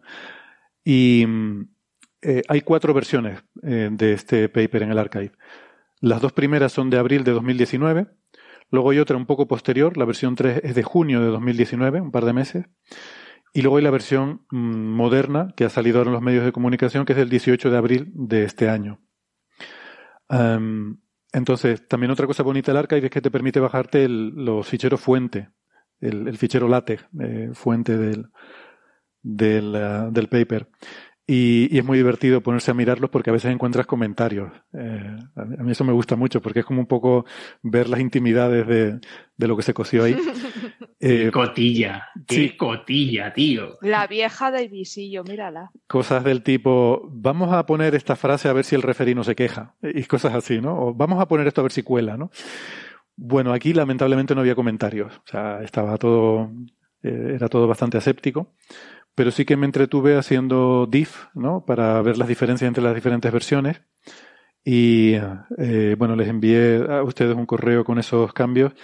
Básicamente hay una serie de párrafos añadidos eh, que aportan algo más de información y hay un párrafo quitado. Y luego los agradecimientos están bastante cambiados. Em, de la versión 1 a la Depende de 2. con quien discutieran. Sí, ¿cómo? ¿Que ¿Con quién discutiera? Que igual, claro, igual han discutido con alguien de los agradecimientos y dicen, quita este, que ya no. Ya. No, están bastante expandidos, ¿no? En el sentido de que, mm, eh, bueno, eh, son interesantes los comentarios. Ahora, los, perdón, los agradecimientos, ¿no? Ahora, ahora los comentamos. Y el tema es que de esas dos primeras versiones de abril prácticamente no hay mucha diferencia. Luego con la de junio hay un poco de diferencia, sobre todo en las referencias, hay eh, referencias añadidas, quitadas y tal. Esto tiene pinta de ser lo típico de que subes el artículo archive y entonces la gente te empieza a dar comentarios. Oye, no me has citado, no has citado a fulanito, no has citado a menganito. Entonces yo, viendo esto, mm, bueno, la diferencia más obvia es que efectivamente eh, en esta última versión pues eh, los militares le han eh, autorizado, digamos, o le han dado oficialmente los datos más precisos y además ellos mismos han confirmado también la trayectoria. Entonces lo pone aquí en los agradecimientos que agradece a Matt Daniels por su ayuda en procurar la confirmación oficial del gobierno de que las medidas con las incertidumbres son tal, tal, tal. Agradecemos a, fíjate, agradece a alguien por haberle presentado a Matt Daniels. o sea, esto es como lo de las comisiones, ¿no? Al, al que me pone en contacto, pues bueno, se lleva también comisión, apareciendo aquí en los agradecimientos. Agradecemos al teniente general John Shaw, Joel Moser y a un analista anónimo por su examen detallado de los datos del Departamento de Defensa que llevaron a la confirmación del origen interestelar, ta, ta, ta, ta, ta. Agradezco a tal que me invitó a la fiesta en la cual conocí a mi esposa, que fue de gran support para... Sí, sí. Eh, bueno, me da la no, no sé por qué tengo la sospecha de que le debe haber eh, le debe haber hecho ilusión haber puesto en los agradecimientos a un teniente general, no sé qué, y, y ese tipo de cosas. He pensado lo mismo cuando lo has dicho, realmente. Sí, sí, sí, sí. Y porque, bueno, en los agradecimientos muchas veces no nombras la titulación de las personas, ¿no? Por ejemplo, aquí nombra un par de científicos y los llama Alan Hurt y Matthew, He- no dice doctor Hurt ni, ni doctor Heipner, ¿no? Entonces, Acá en, en Argentina tenemos un, un adjetivo para gente como él que es un careta. Digamos, es, eh, es- es seguro que es para mencionar que conoció a un... No sé qué era. Teniente, teniente coronel. Yo no- de, de militares no sé nada. teniente general. Pero suena Bueno, que es mucho y me, me codeo con esa gente. Sí. Yo creo, yo creo, yo creo que Loeb tiene muchas cosas criticables y me parece que esto es una tontería. A lo mejor simplemente Nah. lo ha puesto pensando que no es científico, por lo tanto voy a poner que No, el tipo de quizá- persona que es. Sí. Igual si citaras, pues yo que que la- sé, a un eh, pe- peletero, pues dirías ya al peletero no sé quién, porque... sí, no, no, y que, a ver, no, espera, en el tema militar los rangos eh, para esa gente son muy importantes. Igual cuando fue a citar a esta persona le dijo, cuidado, ponme todo el chorro de Sí, títulos. pero cu- cu- cuando citamos, cuando y- y citamos a un 27 colega... medallas. Cuando citamos a un colega alemán, para quienes también los títulos son importantes, no le ponemos doctor, profesor, herr profesor. Bueno, no lo sé, bueno, esto sí, efectivamente son, son chorradas, ¿no? Pero en este caso sí que es importante el, el vínculo con los militares porque creo que eso es lo que hace que el paper se pueda sacar adelante, ¿no? Seguramente, Claro. Seguramente él ya tenía esta información en 2019 y, y han tardado tres años en, digamos, en, en eh, ah, como, como diríamos, en... eh, En, en permitirle eh, agarrar la fama que realmente merece. Vamos sí, algo así, sí, algo así. Porque realmente publicado, ya estaba en el archive de do- 2019, o sea que, que realmente publicado estaba, pero no en una revista formal, ¿no? O sea que no es que fuera un secreto, ni que... De hecho, creo que en la primera versión me llamó la atención que los agradecimientos daba las gracias a fulanito por haber desclasificado no sé qué datos. Y luego en los agradecimientos posteriores ya no aparecía como desclasificado, sino por haber facilitado, a ver qué pone aquí, por haber facilitado el proceso de eh, procurar la confirmación oficial de no sé qué, o sea, como que mm, no lo sé, como que quiso poner que había desclasificado información, porque esto pasa a veces. A veces, el, o sea, el concepto de desclasificar tiene un sentido, o sea, tú tienes que desclasificar algo que previamente estaba clasificado, como secreto. Eh, si no, no, Mm. no cuenta, ¿no? Y a veces el que tú no tengas acceso a una información no quiere decir que sea clasificada secreta. Y eso genera confusión. Bueno, da igual, me estoy liando mucho. Mm, Sí, bueno, el punto clave, que en la primera versión del artículo la certeza de que era interestelar era del 95% y en la última versión, unos años más tarde, es del 99,999%. pues sí, mm, supongo que sí, pero Y lo que media es información de militares y por lo tanto hay que poner el nombre del señor militar y punto pelota. Sí. Pero no sé por qué esa primera versión no la enviaron también a publicar, ¿no? Eh, yo no sé si es que a lo mejor le, le, dieron un toque o le dijeron, no, mira, espérate, vamos a ver, esto tiene que pasar un procedimiento burocrático, no sé. Yo creo que no, yo creo que no, directamente no, que sí la enviaron, pone, este tipo de cosas se envían, lo, pone, lo que pasa es que no, te la rechazan y punto pelota. Que lo ponían en el paper, que tuvieron que esperar a que, a que les dieran permiso, porque los militares le dijeron que era información que no podían publicar. Eh, si te lees el... Pero lo, lo, habían publicado en el arca y ves a lo que voy, ¿no? Entonces, ya, ¿qué ya, diferencia pero hay decían... de...? Es un poco... Pero según parece, les pararon los pies los militares. Pero igual los sí, pero probablemente no por la información más precisa, no por la original, Claro. que era mucho más imprecisa. Claro. O sea, Bueno, lo que pregunta Héctor es, ¿por qué no publicaron la versión original? Pues probablemente porque se lo rechazó una revista diciendo que chorrada estás diciendo. La probabilidad es tan baja que probablemente no lo sea. Sí, solo es del 95%. Bueno, en astrofísica un 95% El nos vale. ¿eh? 95% son dos sigmas o así, ¿no? Sí, no, bueno. tres, no, dos y medio. ¿Cuánto es? Dos y pico, 95%. sí. Eh, No, men- a ver, dos, sí, dos es el 96%, creo. sí, o sea, es, una- es muy poco a certeza, ¿eh? suponiendo una distribución gaussiana. Bueno, eh, a mí me llamó la atención una cosa. Hay un paper de 1950, porque yo pensé, "Jo, ¿qué idea más brillante se le acaba de ocurrir a este tío? Y hay un paper de 1950 que lo, aparece en la versión 3 de este artículo. Porque antes no, supongo que no lo conocían y alguien le habrá dicho, oye, échale un vistazo a este artículo. De un señor que se llama Opic, del Observatorio de Armagh, en Irlanda, que es un paper maravilloso, publicado, claro, no me extraña que Loeb no lo conociera, eh, ni, eh, ni el estudiante, eh, vaya, se me olvidó el nombre, Siraj, eh, porque está publicado en el Irish Astronomical Journal, la revista astronómica irlandesa, y se titula Meteoros interestelares y problemas relacionados. Es maravilloso. Es un artículo de unas 20 páginas. Empieza diciendo el- este señor Opic, eh, un objeto a una distancia de la Tierra, eh, a la distancia del, Sol de la Tierra, está firmemente ligado al sistema solar cuando su velocidad relativa, eh, su velocidad heliocéntrica, su velocidad relativa al Sol, es menos que un cierto límite de unos 42 kilómetros por segundo. Esto representa la velocidad de escape al espacio interestelar. Al determinar la velocidad heliocéntrica de los meteoros, podemos decir si pertenecen al sistema solar o no. O sea, ya, 1950. Tú dices, pero esto es maravilloso. Y termina, me encanta el último párrafo.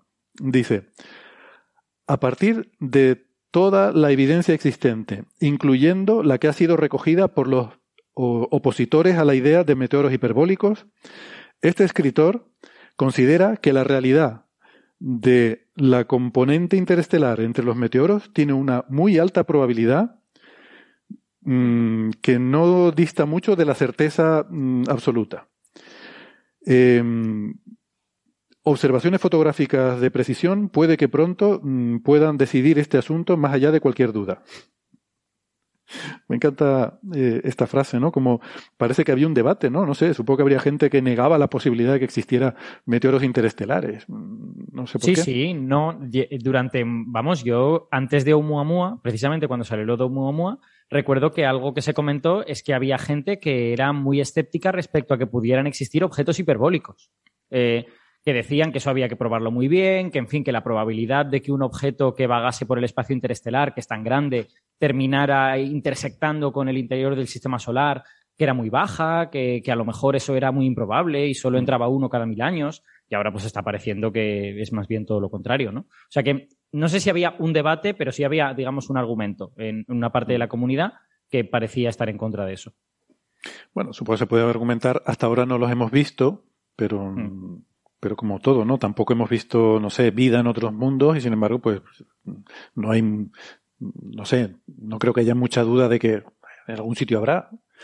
Claro, pero Eh, ese, es que el debate a mí me recuerda a los años 80 y 90, cuando la gente dudaba de que hubiera planetas alrededor de otras estrellas. Claro. O sea, ahora, ahora nos parece evidente, lo hemos visto muchas veces y, y entendemos la física y nos parece que va a ocurrir en muchos sitios y tal, pero en aquel momento había gente extraordinariamente escéptica, pero escéptica hasta el punto de decir si esto no lo probáis bien, es basura esta afirmación. Claro. Bueno, eh, pues nada, hace una cosa muy interesante el artículo, que es que habla de Oumuamua, de Borisov y de este otro meteoro como nuestros tres objetos interestelares que hemos detectado hasta la fecha y trata de inferir una distribución de tamaños, lo cual me parece maravilloso, solo con tres puntos, pero bueno. Y, y bueno, y pone aquí la figurita 2 que parece seguir una especie de ley de potencia, o no, o cualquier otra cosa, pero bueno, sí parece que lo típico, ¿no? Que de los más pequeños habrá más, de los más grandes habrá menos, y de los más grandes todavía, pues todavía menos, ¿no? Entonces con esos tres objetos, pues ve que sigue un poco esa, esa ley, eh, por lo menos cualitativamente, ¿no? Bueno, y más, porque ellos dan un, ellos le hacen un ajuste y dan el, el exponente y tal, ¿no? Y luego suelta un par de frases por ahí que no llega a decir en ningún momento que esto es una nave extraterrestre en el artículo, pero suelta un par de frases.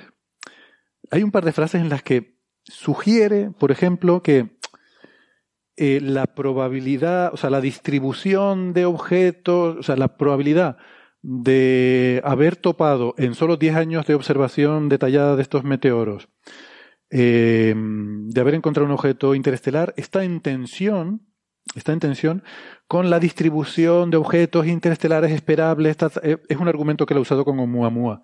Dice que, bueno, que por lo que sabemos de objetos interestelares, debería haber tan pocos que no deberíamos haber visto Oumuamua. ¿Vale? Eso es un argumento que usa para defender que es artificial. Aquí dice algo de eso, dice que está en tensión, pero tampoco ah, te da el cálculo preciso, ¿no? Sino como que dice que debería haber poquitos y es raro que hayamos detectado uno. Y luego hay una frase final, bueno, la última, Héctor, una, una pregunta. Entiendo que esa tensión eh, emerge, entre otras cosas, de una estimación de cuántos objetos interestelares hay del tamaño de un meteoro, que es un tamaño verdaderamente pequeño. Esa estimación debe, de- debe tener un error de órdenes de magnitud, probablemente, ¿no? Lo que pasa es que él ha hecho una, hace 20 años, de el ritmo de expulsión de masa de las estrellas, ¿no? A qué ritmo los sistemas planetarios expulsan objetos al medio interestelar.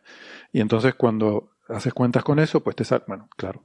Pero eso es una, eso es un número del que no tenemos ni idea. Entonces, usar ese número del que no tenemos ni idea para justificar que algo, uy, es que no está de acuerdo con este número, por lo tanto debe ser una nave extraterrestre, no sé. Igual y, y es que además es un número del que no tenemos ni idea para objetos de un kilómetro. Para objetos de 10 centímetros o de, o de un centímetro, que es un meteoro, no tener ni idea eh, es, es algo optimista, es una estimación optimista. Claro, es que hay dos números de los que no tenemos ni idea. Primero, la- esa distribución y luego eh, la, la distribución de tamaños, ¿sabes? Porque te coges, te coges lo que te da el modelo y luego aplicas la distribución de tamaños con esa ley de potencias. O sea, que son, es una incertidumbre muy grande sobre una incertidumbre muy grande. Sí, sí. Bueno. Pero dice que está en tensión. Y luego la última frase dice que este nuevo campo de investigación astronómica, que me parece chulísimo, tal, tal, tal, tal, eh, nos permitirá estudiar muestras de material de otros sistemas planetarios, dice, ya sean de origen natural o artificial. Ese es el final del paper. o sea, de origen No, natural no, o pero- artificial. No, pero, No, pero que, la, pregunta, la pregunta es, es lo bueno. que la pregunta es, ¿lo que puede ser de origen artificial es el sistema planetario o el material? Porque el sistema planetario de origen artificial, oye, esto ya son cosas, ¿eh? Madre Ya mía. que te pones, te pones. Mm, No se me había ocurrido verlo así. No sé, deja caer ahí un par de frases. Yo, yo, yo entreveo aquí cierta tensión, no sé si con referís o a lo mejor entre los propios autores. Me imagino a Loeb queriendo decir ahí, esto es una nave, y a, y a Siraj diciendo, Pero- tranquilo, tranquilo, Avi, tranquilo, párate un poco. Pero que entonces de aquí es donde ha terminado derivando en muchos periódicos, bueno, medios de comunicación que hemos visto, lo de que Claro. un No, es que cuando, de cuando Harvard le entre- quiere, cuando le quiere eh, cuando buscar se- un... Sí, que es cuando se entrevistan a él, es cuando se viene arriba. Claro. Claro, ¿no? Porque, porque llegó por ahí, estuvo en, los redes- en las redes sociales la semana pasada. Fue la semana pasada la que semana estaba, pasada. bueno, todos los astrónomos, un astrónomo de Harvard, el único. el que está aquí. Antes, antes con- decían, N igual a 1. sí, antes decían el jefe de astronomía de Harvard, pero ahora ya no, porque ya no es. No, el jefe, no. Pero- astrónomo dice que, que hay que buscar una nave alienígena que ha caído en el fondo del océano. Claro, por eso digo, el paper está muy bien, pero luego él, él en entrevistas dice que él cree que este objeto es tecnología alienígena. Claro, mm, vamos a ver. Yo, yo me hice una cuentita de servilleta, porque si este objeto, como dice él, detectamos uno en una muestra de 10 años, ¿no? O sea, podemos suponer que la Tierra cae por lo menos una nave extraterrestre de 40 centímetros cada 10 años. Si te haces las ¿De cuentas, qué, ta- ¿De qué tamaño son los 40, 50. Bueno, quien dice una nave dice, yo que sé, una sonda, un, lo que sea, no sé, un cacharro. A lo largo de la historia de la Tierra son 450 millones de naves que han caído. Mm, ¿Vale? Con ese tamaño No hubiéramos visto, ¿eh? son 900 kilómetros cuadrados de cacharro tecnológico extraterrestre que habría esparcido por la Tierra. Que vale, mucho habrá caído en tierra, pero mucho más habría caído en el mar y estará ahí. Eh, básicamente... No estás, teniendo en cuenta, no estás teniendo en cuenta la deriva de los continentes, entonces, claro, pues. Claro, bueno, vale. eh, ahí, ahí es donde se. se- por ¿Qué, eso, qué por eso porcentaje no de la corteza no terrestre está formado por material eh, tecnológico alienígena? Una millonésima de la superficie. O sea, en cada kilómetro, en cada cuadrado de un kilómetro y pico de lado, hay un, hay un cacharro extraterrestre. Siguiendo este, esta lógica. Entonces, o sea, para esto no aplica las cuentas de si esto está en tensión con las distribuciones esperables de, de lo que. No, o sea, ese tipo de cuentas las hace para lo que le interesa, pero no para lo que no. Eh, me resulta sorprendente. Pero Hombre, bueno. porque está claro, Héctor, es que, es que no lo entiendes. Es que está claro que los alienígenas están mandando las naves ahora porque está Loeb para descubrirlas. Antes, cuando estábamos toda esta gente ciega y así un poco ofuscada, que somos el resto de la humanidad, pues ¿para qué las van a mandar si no nos vamos a enterar? Las mandan ahora. Sí. Otro calculito interesante sería a 50 kilómetros por segundo o 60 kilómetros por segundo que iba esto, de cuánto de lejos podría venir en los, no sé, eh, 2.000 años, 3.000 años que lleve la humanidad siendo interesante para alguien, o quizás menos, porque qué tipo de tecnología les ha resultado atractiva como para venir a visitarnos, ¿no? Pues seguramente a 60 kilómetros por segundo eh, no llegas muy lejos. Bueno, yo, yo, yo sí creo que sería plausible pensar, pues que, yo qué sé, que eh, es en los últimos 100 millones de años cuando han estado mandando cosas a los extraterrestres, porque han tardado tiempo en aparecer o algo así, pero, pero bueno, es, es que es especulación sobre especulación sobre especulación, es que mm, ya no tiene ningún interés realmente. Bueno, independientemente de las entrevistas, a mí el paper me gustó, me parece sencillito, interesante, han hecho el, el cálculo de la trayectoria, no sé, no tengo motivos para pensar. Además, dicen que el, el Departamento de Defensa lo ha, lo ha reproducido y que les da lo mismo. Así que mm, estupendo. Lo que luego proponen. que les, que les da lo mismo de les da el mismo Sí, resultado, no, no que Gracias. sí, sí. A mí, me, a mí me parece uno de los mejores papers de Loeb que hemos comentado, francamente. O sea, creo que, gustado. creo O sea, que hemos mí comentado. creo que es- Creo como, como, como, como hemos comentado mucha morralla de Loeb y esto no es morralla. Eh, Tiene unas cuantas frases un poquitín quizá fuera de tono, pero unas cuantas frases. No, pero bueno, lo que- como siempre decimos, como científico, es un científico que ha hecho cosas brillantes, ¿no? Eso no. Eso es un. Sí, pero era antes de Coffee Break, yo creo. ¿No? Eh, yo no lo veo, a ver, yo no lo veo ni que esté loco ni que esto sea chorradas. Yo lo que veo es que tiene un plan. Yo tengo una teoría. Como sobre- Fernando Alonso. Fernando Alonso, aparte de cuello, tiene un plan. Sí, tiene un plan. El plan. Sí, sí. Es un, bueno, Hola, es, es otra historia, Alonso, perdona. no me Los- que, Bueno, los, que, los que siguen la Fórmula 1 me entenderán. Es una, un poco una referencia insider, perdón. Bueno, pues el, el tema es, eh, Avi Loeb eh, acaba de descubrir el primer objeto interestelar, que, porque esto es anterior a Oumuamua, es anterior a, a todo.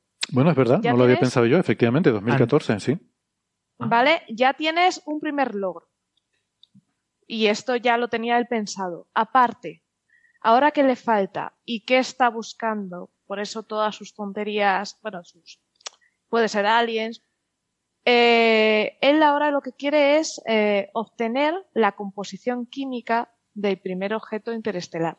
O sea, o ser el primero en tener la composición de un objeto interestelar. ¿Por qué? Porque esto sería un bombazo ser el primero que descubre y el primero que te dice la composición, eso ya sería, pues eso, te coronas y ya te retiras.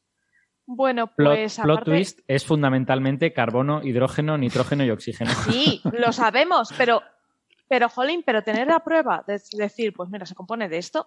No, pero sí, que moléculas y tal, sí, sí, no, no. eh, sí. Entonces, eh, mm, ¿cómo conseguir esto? Pues es caro. El- la red que él quiere montar de observación para hacer espectrografía, pues es caro. Todo esto. Entonces, si tú dices, hay que ir al fondo del mar, creo que más o menos ha caído por esta zona, a recoger un objeto interestelar, que es una piedra, ¿quién te va a financiar eso? Nadie. En cambio, en Estados Unidos, donde le estás trabajando, hay mucho conspiranoico, mucha gente que cree en aliens. Si, si tú dices, puede ser una nave espacial, a lo mejor más de un loco de esos que tiene mucho dinero, dice, espera, que os financie. Mm. Y yo creo que por ahí, por ahí van los tiros, que está buscando pelas para ser el primero en descubrir algo así. Y lo que busca es financiación. Sabe que no vendes nada diciendo es una roca, dices, pues venga, vamos a vender una idea alocada. Y yo Bueno. creo que ese es su plan. Es una, es una idea. Francis. Yo tengo, tengo una pregunta eh, que a lo mejor eh, la habéis comentado antes y no me he enterado porque no estaba, eh, que es, ¿realmente podemos garantizar, asegurar que este meteoro viene de fuera del sistema solar? ¿No podría ser un trocito de la nube de Oort que haya eh, tenido un encuentro gravitatorio con otro trocito de la nube de Oort o algo así? No, son demasiado pequeños. Tendría que ser un planeta el que le dé esta velocidad. Y, y además una cosa que mencionan es que en la trayectoria extrapolada hacia atrás no, ha- no hay ningún planeta ni de cerca.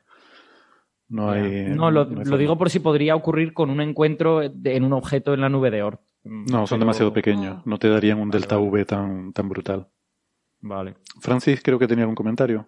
Sí, bueno, que hablando de lo que comentaba Sara, que ya ha publicado, tanto SIRAD como LOEB han publicado un artículo sobre las restricciones actuales a la composición de este objeto. En la revista Research Note of the AES, la RNAS, ahí ha publicado un pequeño artículo hablando de la composición que esperan que tenga este objeto. Y, y bueno, que ya está publicado. Está publicado incluso antes que, que el de, entre comillas, el descubrimiento. Hacen una predicción. Oye, pues Para- una cosa in- interesante sobre este objeto es que considera, sobre este paper, es que considera Oumuamua como un objeto natural. O sea, cuando lo pones en la distribución Sí. de tamaños, lo, o sea, solo tiene sentido mirar distribuciones de tamaños y decir que siguen una distribución colisional si estás asumiendo que son rocas. O, o es que las naves también tienen distribuciones colisionales producidas. No, yo creo, es que yo creo que ni él mismo se lo cree, que simplemente hace paripé para capturar dinero. O sea, hacer la una- distribución, se dieron cuenta que tenían dos puntos y le dijo al amigo, pongamos el ovni también, tenemos tres. Pongamos el ovni. pongamos el Bueno. ovni. Bueno, pues no sé si esto da para mucho más. También menciona ¿no? que una cosa interesante, si pudiéramos recuperar este objeto, sería estudiar las composiciones isotópicas. ¿no? Eh, claro, hace, hace un comentario de pasada sobre la panspermia eh, también, eh, como diciendo Mm. que, bueno, si esto se confirmara, pues podría indicar que puede haber panspermia interestelar. Que tú dices, hombre, sí, podría haber, pero caramba, no es, no es difícil. Solo le nada. falta mencionar el diseño inteligente. Ya es, es lo único, ¿no? Mm, Sí. sí, No, a ver, me, me Oye, sabe mal reírme de este trabajo que me gusta. Joder, me sabe mal. Imaginaos que ahí aparece un tardígrado. Dices, bueno, pues ya está, todo se Mm. explica. Sí. Y por cierto, como cayó al norte de, de, Pa- de Papúa Nueva Guinea, ahí cerca de Australia, eh, pues se puede tratar de buscar sus restos en el fondo del océano. Lo he leído en algún en una nota de las prensa, de noticias, en una de las noticias que enlazasteis, eh, tienen una idea muy loca de un, un barco con un imán. No sé si os acordáis de las cañitas de pescar estas de los niños, de cazar peces que llevan un imán en la punta. Algo así, pero a lo bestia. La, pregunta pase- es, si hacen eso, si hacen eso, van a tener que contratar a un físico de partículas para que de todo el montón de basura que coja ese imán encuentre la pequeña pajita que es este objeto. sí. O como pase un submarino por ahí debajo, la vas a liar gorda. Pobreci- Pobrecitos. Em, Sí, los cables de internet, eh, de todo. Tiene que haber de todo. En el, eh, o sea, para empezar, no creo que puedan estar del todo seguros de que este objeto sea magnético. Pero incluso aunque lo estuvieran, debería haber muchos objetos magnéticos en el fondo del mar. ¿Cuántos aviones han caído por esa zona? Dices, pues lo van a sacar. No solo eso, o sea, rocas, magnetitas, y es que de todo. De todo.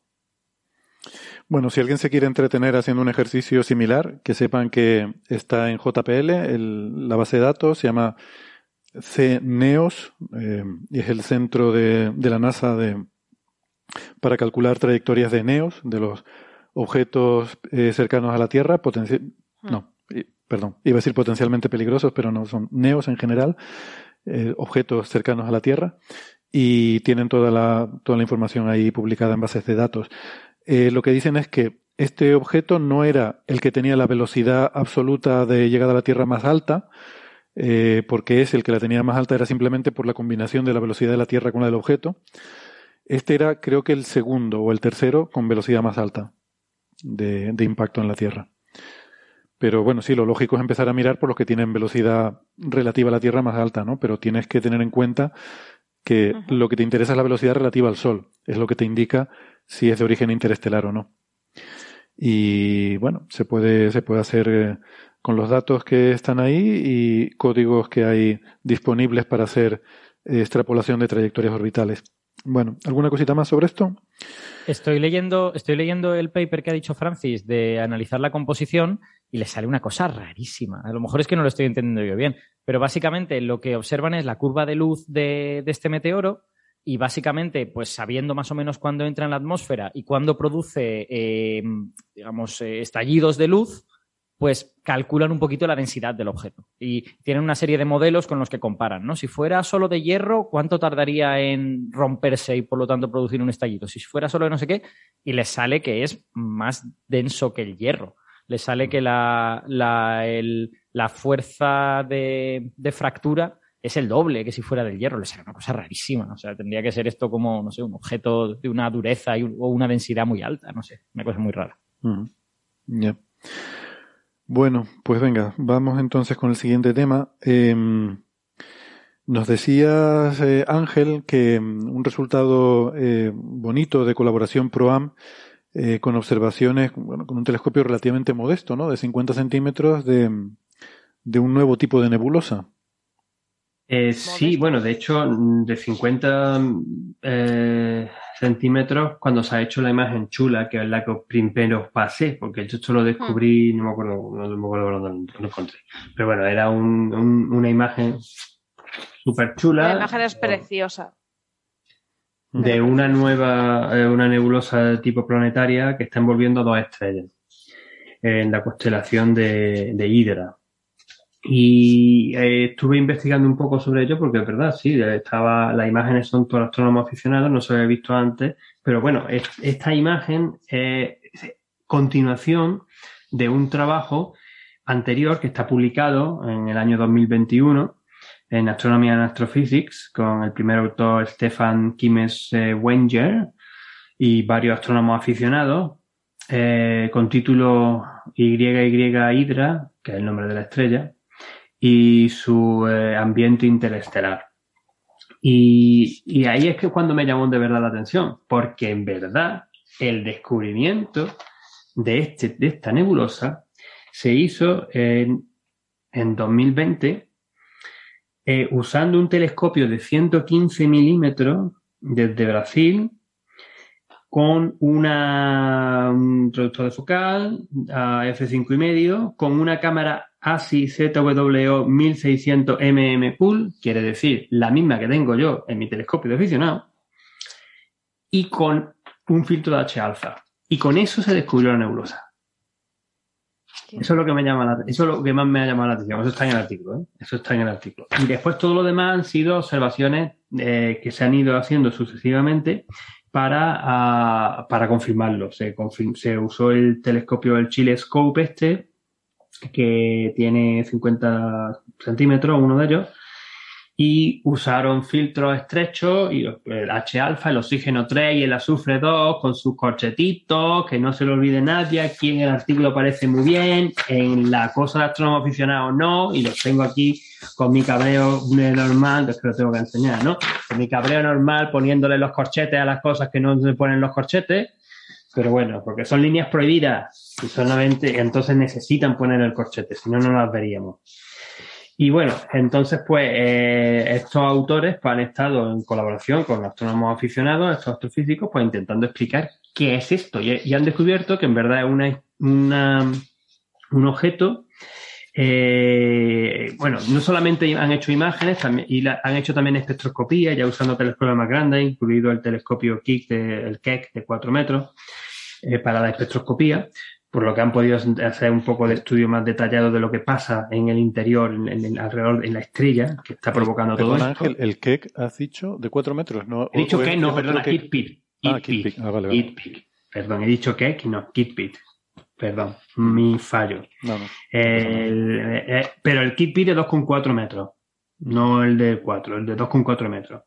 Y de hecho también han estado usando datos de archivo con satélites eh, espaciales, incluyendo DES, creo que era, ultravioleta, eh, con Galex, y porque este, este objeto brillaba mucho en ultravioleta y era un poco raro, y entonces, pero también brillaba en infrarrojo y no se ve no, solo lo que es la estrella. Y al final lo que han visto es que son dos, que son dos estrellas. Una es un sistema eh, binario compacto eh, que está compuesto de una estrella enana ah, blanca que tuvo que ser una estrella entre 3 y 4 veces la masa del Sol y con una estrella de tipo K enana, una K enana, estrella eh, roja, que, eh, que están muy cerca. No me acuerdo dónde tengo la distancia entre ellos, pero era, era, era bastante cerca. Y entonces lo- la peculiaridad es que esta estructura se ha formado y de, de la manera que se ve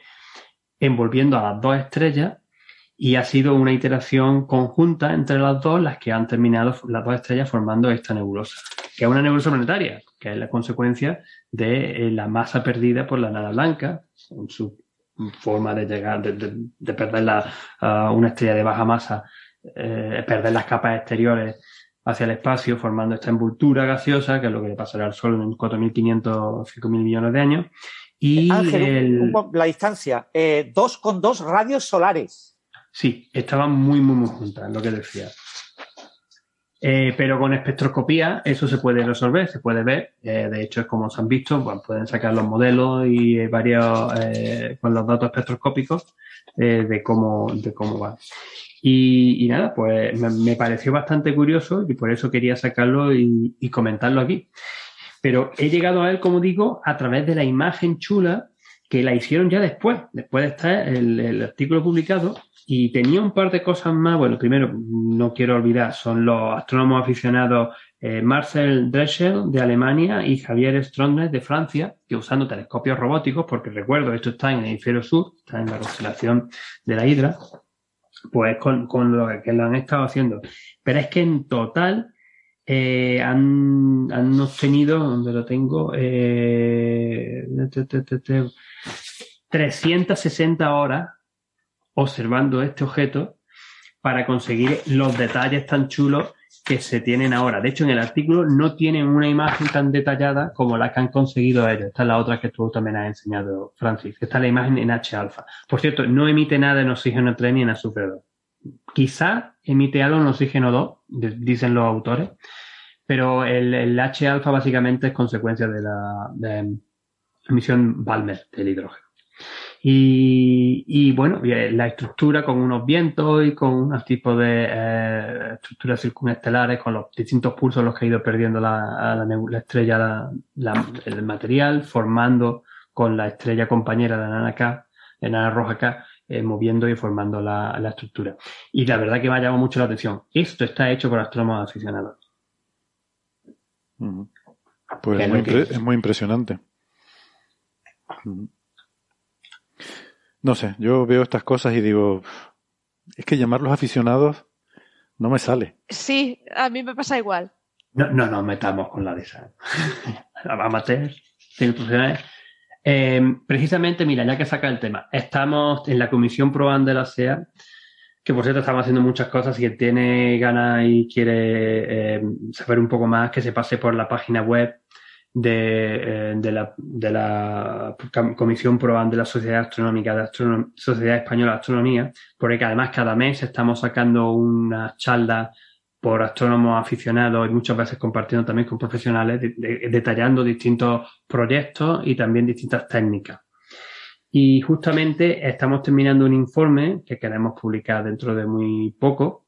Este, esta animación que está poniendo ahora Francis, por ejemplo, es echando la película hacia atrás en los últimos pocos miles de millones de, eh, miles de años, decenas de miles de años, no recuerdo cuánto, cuánto era. Marcándose un Honsu, como diría este. Sí, más o menos. Bueno, lo que decía, que em, tenemos em, eh, un informe y de- nos ponemos al principio a decir que no, no nos vamos a meter con los que son, si, si decimos que son astrónomos aficionados, son astrónomos amateurs o simplemente eh, astrónomos no profesionales. Podemos decirlo así. Porque es verdad que hay muchos astrónomos, astrofísicos, astrónomos aficionados que hacen cosas de estas que, que ya, claro, eh, tienen artículos científicos como estos. Eh, por ejemplo, hemos hecho la revisión de artículos científicos con, de- que han publicado astrónomos aficionados, astrónomos aficionados, astrónomos no profesionales españoles, y hay un par de ellos que tienen más de 2.000 entre, entre, entre, entre eh, noticias, o sea, noticias no pre, no preprint tampoco, son de estos que son comunicados de congreso y alertas astronómicas y, vamos, varias, de- un par de decenas, un par de decenas de artículos científicos. No me acuerdo si al final terminamos sacándole el H, de, el número H o el índice H de, esta, de, estos, de estos astrónomos aficionados que, vamos, que son unos verdaderos máquinas, ¿no? Muy bien. Eh, quizás como comentario totalmente colateral e irrelevante, voy a pinchar un poco a Ángel porque sé su pasión por defender los corchetes de las líneas prohibidas y mm, a mí es un convenio que me parece eh, quizás eh, que tiene su motivo histórico, pero me parece poco natural cuando piensas en la física de las cosas, porque realmente las líneas no son prohibidas o no prohibidas, eh, sino que es cuestión de diferentes órdenes del desarrollo, ¿no? O sea, cuando tienes esto viene del el cálculo de las transiciones atómicas que se pueden dar por em, mediadas por un fotón que puede ser absorbido o emitido. Em, se hace un desarrollo multipolar para eh, hacer el cálculo manejable y entonces tú puedes tener transiciones en diferentes órdenes de ese desarrollo, ¿no? Eh, cada término del desarrollo es mucho más pequeño que el anterior, ¿no? En cuanto a la probabilidad de que se pueda dar la transición por ese mecanismo, ¿no? Entonces el primero es el dipolo eléctrico, luego el cuadrupolo eléctrico, luego el, el octupolo, luego el, y como ya no sé cómo se llaman, se dice multipolos de orden superior, ¿no? Quiere decir que cuánto de enrevesado puede ser el, la, la, la, la geometría o la simetría de- del proceso de esa absorción o emisión, ¿no? Pero, Exa, pero- hexadecupolo sería lo que entiendo. No sé. ¿Eh? Espera, espera, de- déjame terminar el argumento, Ángel, y, y- y ya, y ya voy y me escondo en algún sitio. Y, y luego tienes lo mismo para el término magnético, ¿no? Donde siempre, insisto, cada, cada orden tiene una probabilidad de darse mucho más pequeña que el orden anterior. Y además en el, eh, la transición de dipolo magnética es mucho más pequeña que la eléctrica. Con lo cual, la dominante siempre es la del dipolo eléctrico. Entonces, eh, hablamos de líneas prohibidas o permitidas cuando son prohibidas o permitidas por el dipolo eléctrico. Eh, si está prohibida por el dipolo eléctrico, bueno, decimos que está prohibida, pero se pueden dar. De hecho, vemos esas transiciones. ¿Por qué se pueden dar? Se dan, pero con mucha menos probabilidad en alguno de los otros órdenes. Entonces, si la transición es muy probable por cualquier otra cosa, por ejemplo, porque haya muchísimos átomos de ese material, puedes acabar viendo una transición, ¿no? Entonces, claro, poner corchete o no poner corchete es binario. Pero en realidad, eh, de lo que estamos hablando aquí es de que sea prohibida o tal en ese en concreto, ¿no? Pero Tengo, Bueno, un, con- tengo un contraargumento. Bien. El contraargumento en verdad el origen de estas líneas. Las líneas de azufre 3 o de azufre, de, de azufre 3, perdón, de oxígeno 3 o de azufre 2, que vemos muchas veces en los espectros pues, de las nebulosas, que son las famosas, estas en las que digo que hay que poner los corchetes, tienen un origen distinto que las líneas de recombinación, porque no son líneas de recombinación puras. O sea, tú cuando tú tienes una nebulosa, vamos, pues voy a, voy a contarlo rápidamente, venga. Cuando tienes una estrella masiva que está ionizando una nebulosa, los electrones se arrancan del hidrógeno y del helio, porque son los que tienen los potenciales que pueden, pueden salir de ahí, ¿no? Te pueden, pueden arrancar los electrones de, este- de, estos, de estos átomos o de estos iones. Entonces, lo que cuando ese electrón vuelve a caer y se recombina con, con el átomo de hidrógeno, con el, con el hidrógeno con el helio, es cuando emite la- las líneas de hidrógeno que no llevan corchetes. Estas son lo que decimos que son las líneas de recombinación. Pero todas las líneas metálicas que se ven en nebulosas y en galaxias, todas, absolutamente todas, no tienen, esas no tienen ese origen. Vienen de otros, de tipos de, de formas, que es que los electrones que están libres en el gas chocan con los iones y con los átomos de elementos metálicos que están ahí y hacen que salten los electrones a, a- números más altos, ¿no? A zonas más altas por los choques. Y, es, y cuando vuelven a caer, es cuando emiten estas, li- estas líneas que son de excitación colisional, por eso se llaman así, excitación colisional, que todas son prohibidas. Solamente oxígeno 3, en unas condiciones muy bajas de densidad y tal y cual, está en el límite de estar permitida, está en línea permitida, pero son líneas de excitación colisional. Entonces a mí me gusta poner el corchete, y digo rápidamente por abuso del lenguaje y versilo rápido que son líneas prohibidas, porque son líneas de excitación colisional. La, física, el origen de esas líneas es distinto de las líneas del hidrógeno y del helio, de las líneas de Balmer, de recombinación. Y esto es tan importante, y es tan importante, y me afecta a mí tanto en, el en mi campo, que para determinar, por ejemplo, en, este gas que tenemos, lo que decimos, lo que es la temperatura electrónica, o sea, que temperatura promedio, que una producción de, ajuste, eh, una distribución gaussiana de, las temperaturas traducidas de la energía cinética que tienen los electrones, eh, eso es básico a la hora de poder determinar cuánta cantidad de ese elemento o de ese ion en concreto existe, la temperatura electrónica que existe del gas. Si fuesen líneas de recombinación normal y corriente, no importaría mucho, porque hay poca variación. Pero al ser líneas de, de, de- de excitación colisional, hay un cambio enorme. Tanto que si no habéis oído hablar por los astrofísicos que estáis por aquí, eso de eh, la discrepancia en abundancia, porque dependiendo de es un método, te salen casi un orden de magnitud, que una nebulosa tiene un orden de magnitud más cantidad de oxígeno que otro, es porque no- por- precisamente viene del problema de que no somos capaces de determinar bien la temperatura electrónica del gas porque son líneas de excitación condicional. Está tan intrínsecamente ligado con eso que por eso es importante poner en los corchetes. Estamos entendiendo la física que está pasando ahí. De hecho, estábamos viendo, de- de- se- siendo capaces de conseguir estas imágenes tan espectaculares, que puede ser de este en H-alfa o hay alguna en oxígeno 3, por ejemplo, o en azufre 2, a mí particularmente me da rabia que teniendo el conocimiento que tienen muchos astrónomos aficionados, aficionados, astrónomos no profesionales, que han sido capaces de, de- de tener unos equipos, de tener una técnica, de tener unos filtros, de tener un, procesamiento, que ya que se quedan ahí de entender un poco lo que es la física subyacente a las imágenes tan bonitas que sacan. Y eso, poner los corchetes ayudaría. Va, de todas formas. eh, Y me carga. no, no, sí, sí está súper bien. A ver, que yo soy partidario de poner los corchetes, pero creo que es más por motivos históricos, porque ese ejemplo que has puesto de la relación con los mecanismos físicos, eso es solo en ese caso de las nebulosas, porque hay muchos otros escenarios. En el Sol también hay líneas prohibidas y se marcan también con los corchetes, y no son por esos mecanismos de colisión y excitación colisional y desexcitación radiativa, ¿no? Hay muchas. em, la corona solar pues tiene líneas que se forman pues por una ionización por radiación ultravioleta eh, y luego desexcitación en cascada, ¿no? Y te aparecen también líneas prohibidas. O sea que hay, y, y se les ponen los corchetes. Quiero decir que históricamente ese, ese es el convenio y, y ya está, porque la, la transición de dipolo eléctrico es tan dominante frente a todas las demás que realmente es importante hacer la distinción entre esas líneas y las otras, ¿no? Entonces, bueno, vale, lo admito. Eh, Vale, solo estaba haciendo un poco el, eh, como dice Alberto, el repelente niño Vicente aquí, un poco, por meterte un poco el dedo en el ojo. ¿eh? No, no te... Normal, normal, no te preocupes. Yo, yo me quejo, o sea, me quejo y me lo repito. Bueno, Sí, es que te- estoy te he visto que te quejas mucho con ese tema. Sí, lo único que hago es que ya, cua- hay pero hay veces que veo imágenes muy chulas que se comen en, el- en los corchetes y ya directamente ni les doy a mi gusto, ni las comparto, ni nada. Lo siento.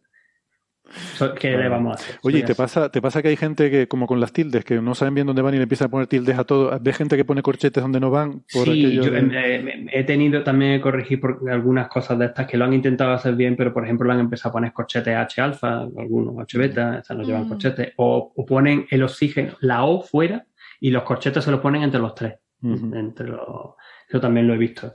Eh, pero bueno, Bueno. vamos, poquito a poco. Yo, mi objetivo sería que a los fabricantes de filtros, que son los que yo creo que son culpables de todo esto, pongan los dichosos corchetes.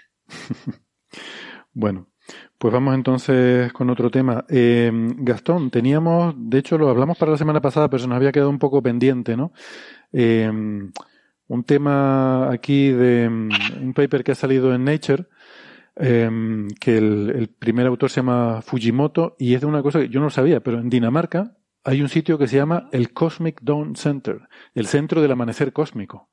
Y yo quiero ir a trabajar ahí. Yo quiero ir a trabajar Sí. al amanecer cósmico. Es donde empezó, ¿no? Claro, ahí empezó todo.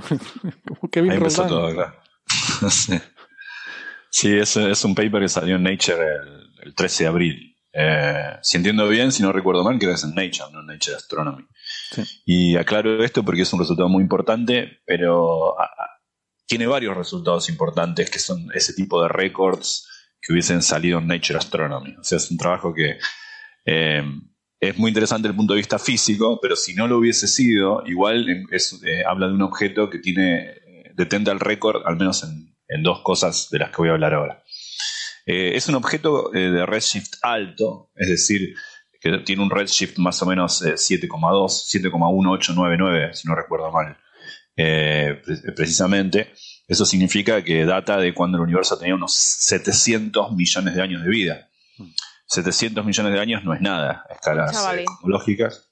Es, tenía 5% de la, de la vida de hoy. Hoy tiene casi 14 mil millones de años. Tenía solamente 700. Eh, así que en efecto es una, una época del universo muy temprana. Y tan temprano es que es del orden de magnitud de cuando empiezan las primeras las primeras estrellas, ¿no? O sea, de cientos de millones de años, ¿no? Eh, y esto tiene 700 millones de años y es, eh, es interesante esa época porque primero voy a poner un poco, eh, voy a explicar por qué es interesante desde el punto de vista físico. Sabemos que en redshift mayor que 7, cuanto mayor el redshift, recordemos, más temprano en el universo, cuando el universo tenía seis veces el tamaño que tiene hoy, era extremadamente chico, 5% de su edad, es unos 700 millones de años, ya había agujeros negros supermasivos. De hecho, hay objetos más lejanos que este, es decir, de redshift más grande, que ya se sabe que, eran enormes monstruos, de, a, veces, a veces más de mil millones de masas solares, eh, en ese momento del universo.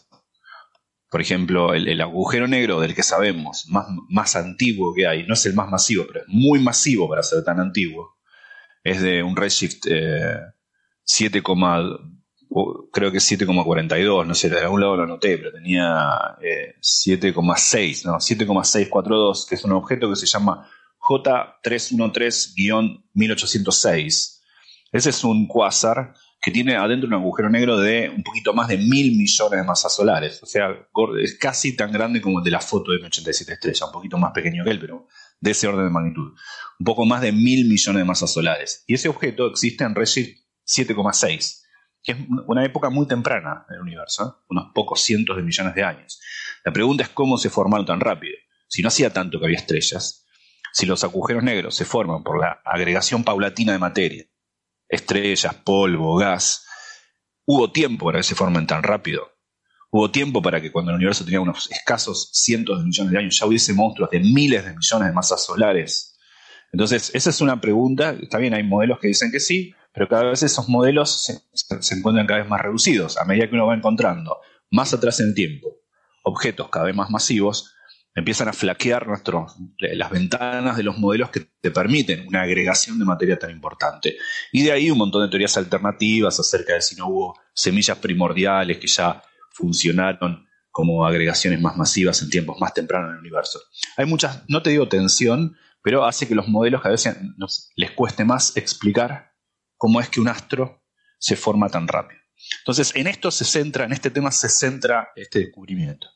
Este descubrimiento es el de un objeto que no está tan lejano como J0313-1806, pero casi tan lejano. No es redshift 7,6, pero es eh, 7,2 casi.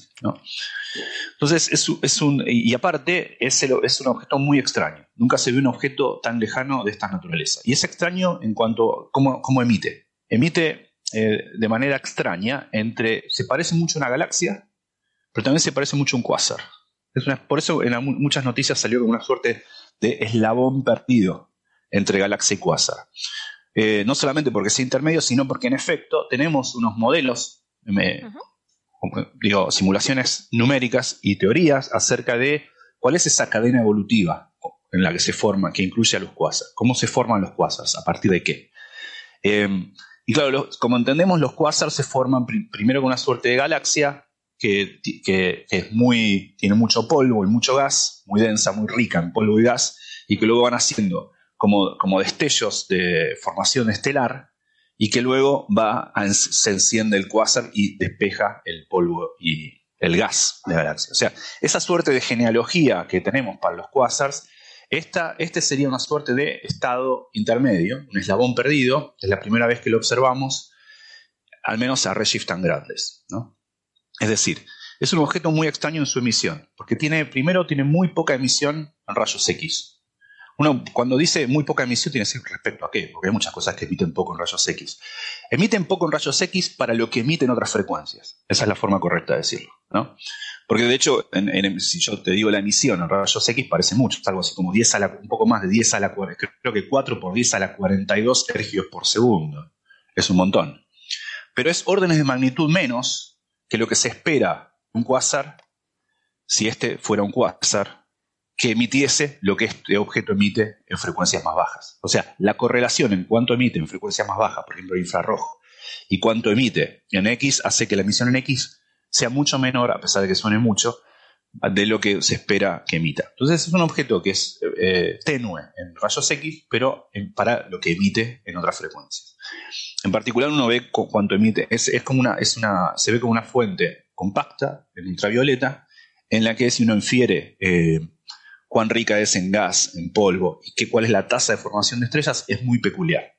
Es un objeto que es, es, tanto cuánto tiene de gas y polvo, y cuál es la tasa de formación de estrellas, cuán rápido lo están relacionados. Son datos independientes, pero no del todo independientes.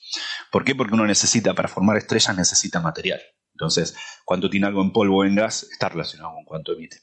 Pero uno lo puede tomar, no, solo depende de eso, entonces uno lo toma como variables separadas. Por ejemplo, nunca se vio un objeto que tenga tal tasa de formación, ahora voy a decir cuánto es, de estrellas por, tiempo, eh, por unidad de tiempo a redshift tan grandes. A redshift mayor que 7, nunca se ve un objeto como este que emite, que, crea algo así como 1600 masas solares por año.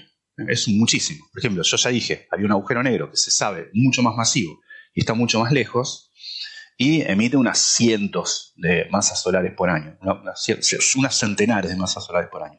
Este está- tiene un- una tasa de formación, lo cual se infiere de su luminosidad ultravioleta. Después podemos explicar por qué, pero está relacionado con cuánto se calienta el polvo.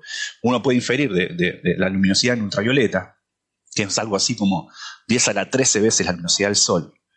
Uno puede inferir cuánto tiene cuánta tasa de formación está, formando.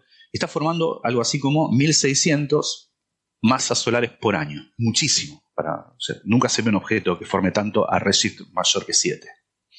Entonces, como, en ese sentido ya sería un objeto récord. ¿no?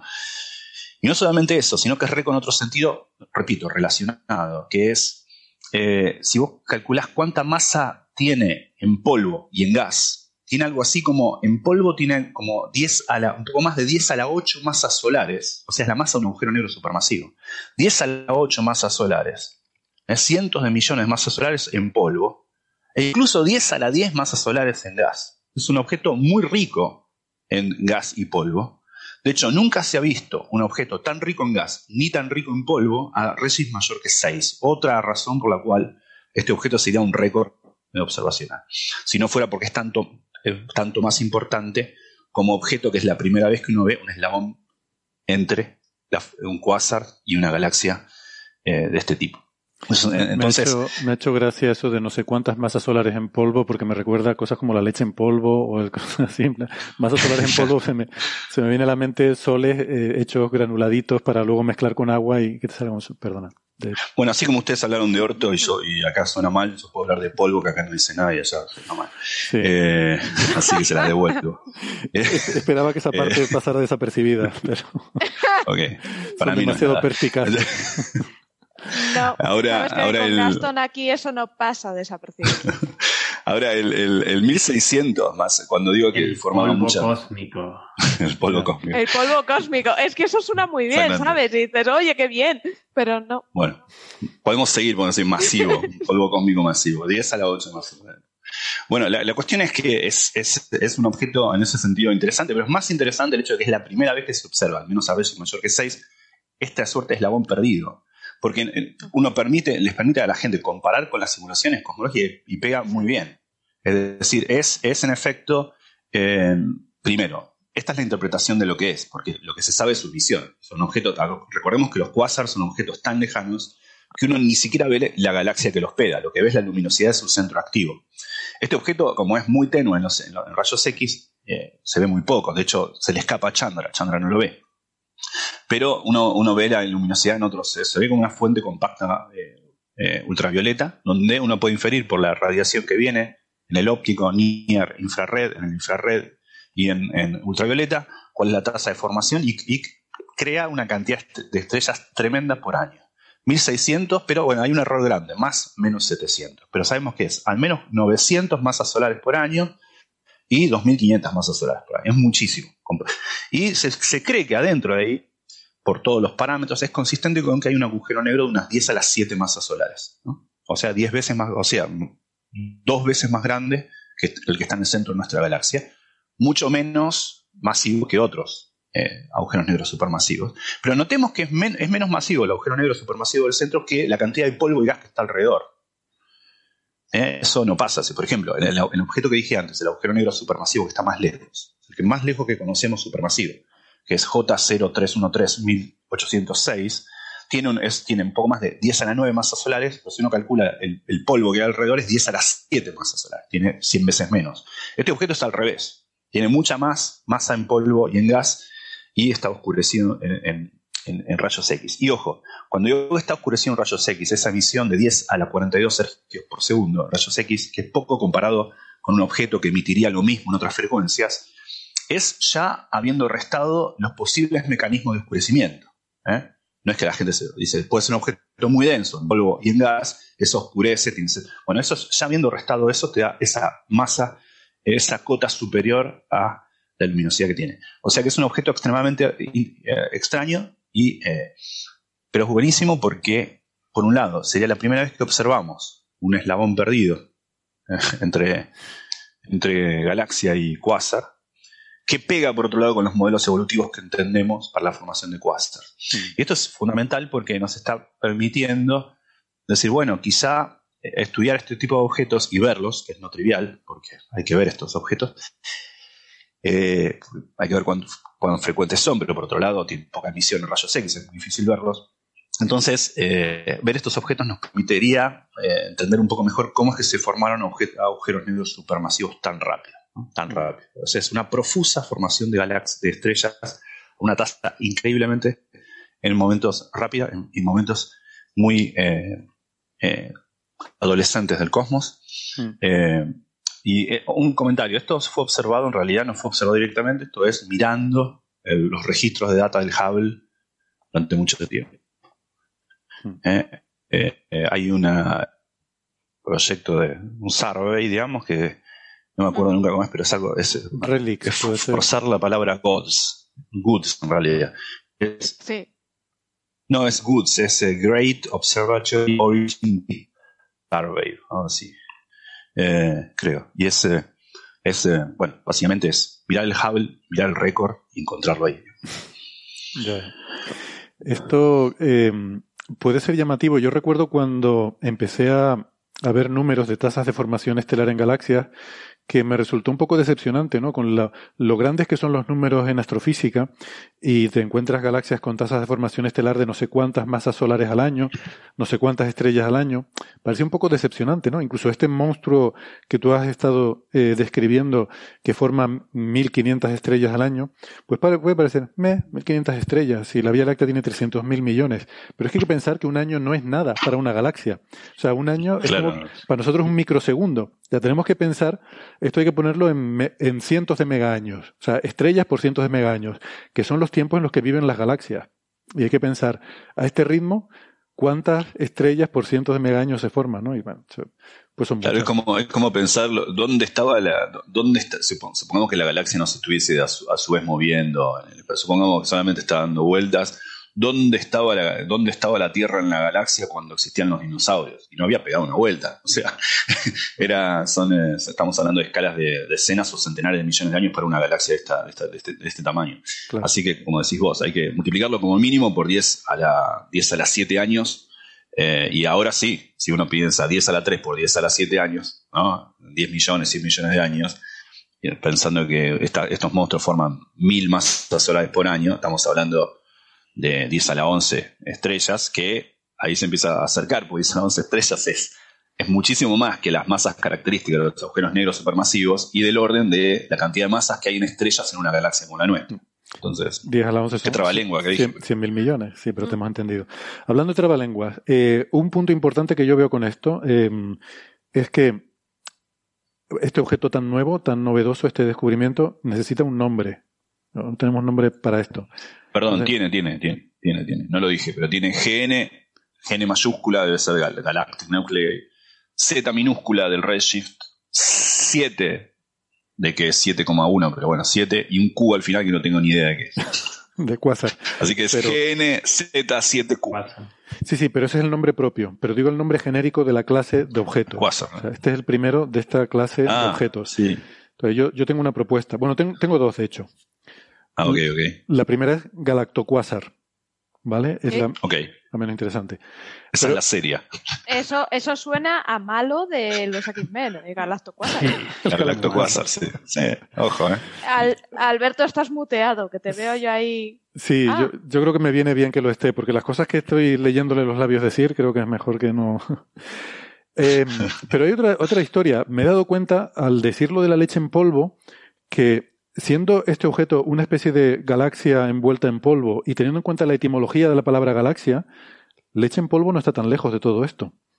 Claro, O sea, es que suena a eso, a Galactoquasar de Gal- Culeva. No, pero sí, pero o sea, la, etimología galaxia viene de leche, ¿no? La vía láctea es la vía de la leche. Sí. Entonces, em, de ahí vienen las galaxias, ¿no? Em, ¿Cómo se dice polvo en griego? María, De ayúdanos. todas formas, eh, Héctor, estamos entrando ya en una mente polvo por un lado, leche por el otro. Bueno, Mejor nos hay que cambiar de tema.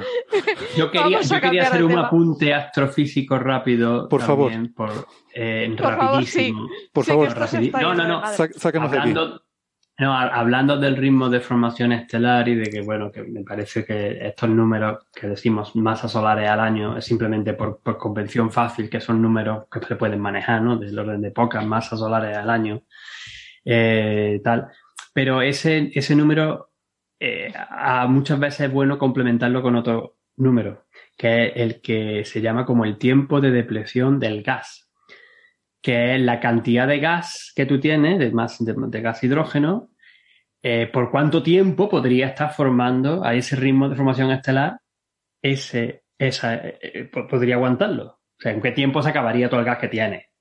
Que esto es una cosa también bastante importante, sobre todo a la hora de estudiar por modelos de evolución de, de galaxias y de cómo se forman distintos brotes y tal y cual, porque tienen los brotes y tal y cual, y que en verdad necesitas, te vas dando cuenta de que al final para llegar a la masa que tienes has tenido que tener un montón de masa de gas que venía de ahí, ¿no? Por otro parámetro bastante curioso. Si queréis, no, preparo alguna cosa más y otro día os lo cuento con más detalle. Vale. Sí, puede Yo tengo- interesante yo- ese puedo subir tu apuesta de nombres alocados para este objeto. Yo creía, vamos, creía que habíamos tenido una especie de conexión cósmica y que habíamos visto el mismo nombre, pero es evidente que si esta cosa no es un quasar, pero casi, pues es un cuasi quasar. ¿no? Buenísimo. Está muy claro. Yo voto, yo voto por ese, Ángel, cuasi el- quasar. El tiempo de depresión de este objeto es muy corto, son unos 10 esto- millones de años. Claro, pues por eso también lo decía. Porque este objeto no podría estar, Ah, por mucho que no- no, podría hacerlo tanto. Yo no hablo, no hablo griego, pero, pero algo latín poco sé, y sería pulvis, ¿no? Así que, eh, ¿no? Y sería eh, polvo, digo. Así que sería, yo soy malo con las declinaciones, pero si, si, si como Mariano está presente, creo que sería lacteus, lactus, no, lacteus, lacteus pulvis. ¿no? Lactobacillus. Eso. Suena medio porno, eh. no sigamos por este lado. No, y, No, y la cara, la cara de Sara aquí. cuando, cuando dijiste que no hablas griego fue también un poema. Vamos a ir pasando de tema. Me gusta cuasi quasar, venga. Cuasi Pero bueno, lo, más interesante es lo que han comentado Gastón y Ángel, ¿no? La, esa tasa de depresión, esa, esa gran eh, producción estelar no es en toda la galaxia, sino que se estima en la parte central de la galaxia, del orden de 400, no llega a 500 parsecs, ¿no? Eh, era en 400, en un radio de 480 parsecs. Es decir, tenemos el agujero negro supermasivo central, tenemos una región muy pequeña.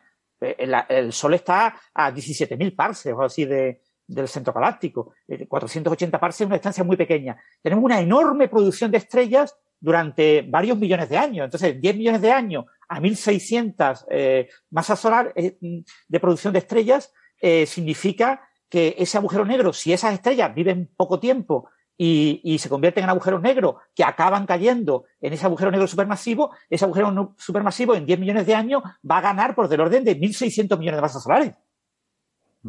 Que es una barbaridad, ¿no? O sea, que permite explicar, como decía Gastón, eh, eh, cómo lo rápido que han crecido estos agujeros negros supermasivos gracias a esta enorme producción eh, estelar localizada en su entorno. Sí, yo creo, yo creo que justamente ese es el punto más chulo que tiene el artículo este. Muy bien. Aparte del descubrimiento, ¿no? Todo eso que tú lo conoces, pero ese detalle de... Eh, te iba a preguntar si sigues despierto, veo que sí, Ángel. Eh... Sí, sigo despierto. Son mis 2 y 22 de la madrugada y dentro de El siguiente coffee break con Ángel en pijama, por favor. Dios ah, no, pero si el pijama lo tengo debajo, ¿eh? ¿Os creéis? ¡Ay, míralo!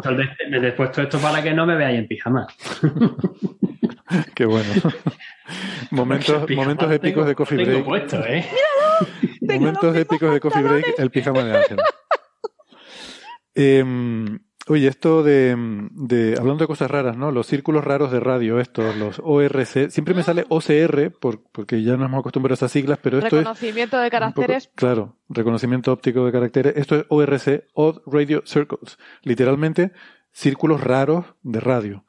No, no los de las cosechas, los de radio. Eh, o sea, esto podría ser para premio de la categoría de peor nombre en astrofísica, pero bueno.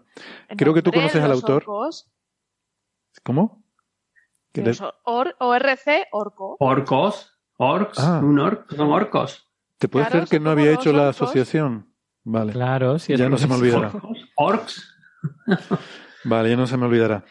Eh, pues ha salido publicado un artículo, creo que en Monthly Notices, eh, que mm, es, es de un grupo de Australia, Ángel, que quizás conoces a Ray Norris, el primo de Chuck, que además creo que fue el, el que descubrió estos ORCs, ¿no? Originariamente. Eh, sí, además yo he trabajado con él y pertenezco en, en- en- en- no a este grupo de investigación en concreto, pero sí en, ot- en otro, porque los orcs se descubrieron con el interferómetro australiano, con el nuevo, con. El ASCAP. Eh, hace un par de años el artículo se publicó precisamente por Ray Norris, que trabaja en, tanto en CSIRO, en CSIRO, que era cuando yo me vine a Australia, de de hecho era compañero mío, y, con, eh, y también de la CSI Universidad de de Ciro. West- Yo, yo me quedé en CSI Miami, esa no la he visto. CSIRO son las siglas como el CSIC español, eh, Commonwealth Scientific, eh, ay, como la LAI, LAI, LAI, bueno, eh, son las siglas de el, el organismo gubernamental que controla la ciencia en Australia en muchos aspectos. Como el, La, el la equivalente industrial. Eh, Industry, sí, vale, industrial. Sí, eh, Commonwealth Sci- Science Industry Research Organization. Y es Airo. Cesiro. Uy, que me cuesta decirlo en español alguna vez. Y bueno, entonces eh, ellos, de hecho, eh, Ce- Cesiro es que el, que uno de los que controlan el, el, telescopio, el radiotelescopio nuevo, el, el ASCAP, que es con el que se descubrieron estos eh, objetos que aparecían en las imágenes de radio en radio continuo. Ya lo hemos explicado en otro, en otro episodio, hemos hablado ya un par de veces de estos bichos, porque era muy raro, era una cosa bastante grande que no se sabía dónde están, porque claro, cuando tú ves una imagen en radio continua, pues cuando ves una imagen del cielo, pero en estos colores, pero no tiene distancia, no tiene forma, no tiene un espectro, no sabe dónde están. De hecho, es una de las cosas, los problemas que había al principio. Y eh, eh, vieron que había, que encontraron varios, no solamente uno, dos, tres, llegaron a aparecer cuatro o cinco, creo que cinco en total. Y entonces, pues, eh, lo que han hecho es conseguir nuevos datos, ya no con el ASCAP, con el radiointerferómetro australiano, sino usando MERCAT. que es el otro radiotelescopio, el que, el que está en Sudáfrica, otro pro- prototipo, no, perdón, es prototipo, no. Pathfinder. Ay, se me va Pathfi- Pathfinder, se me va ya las palabras a estas horas de la, de la madrugada, disculpadme.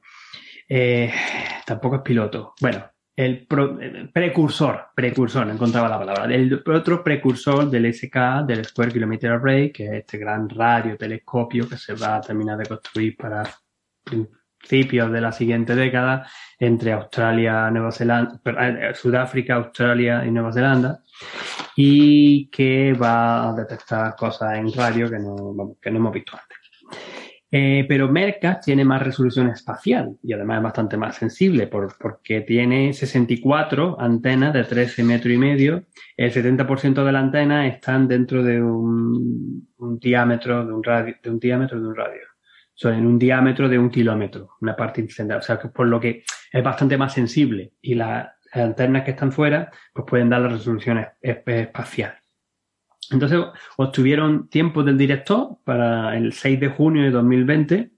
Eh, estaba observando uno de estos bichos, el Orc 1, que era el más brillante de todos. Y eh, pues lo, lo detectan muy bien. Y no solamente eso, sino que son capaces ya de empezar a resolver subestructuras dentro de este objeto. Y es bastante interesante. Bueno, antes, un, un apunte que tengo aquí que me he puesto como importante, que esto te va a llamar la atención, Héctor, es que a la hora de reducir los datos, el 50% de los datos se tuvieron que eliminar por radiointerferencia. De la, pues no sé cuánto estuvieron observando, del orden de 12 horas que estuvieron observando, pues la mitad pues tuvieron que echarla fuera porque aún así hay inter- radiointerferencia.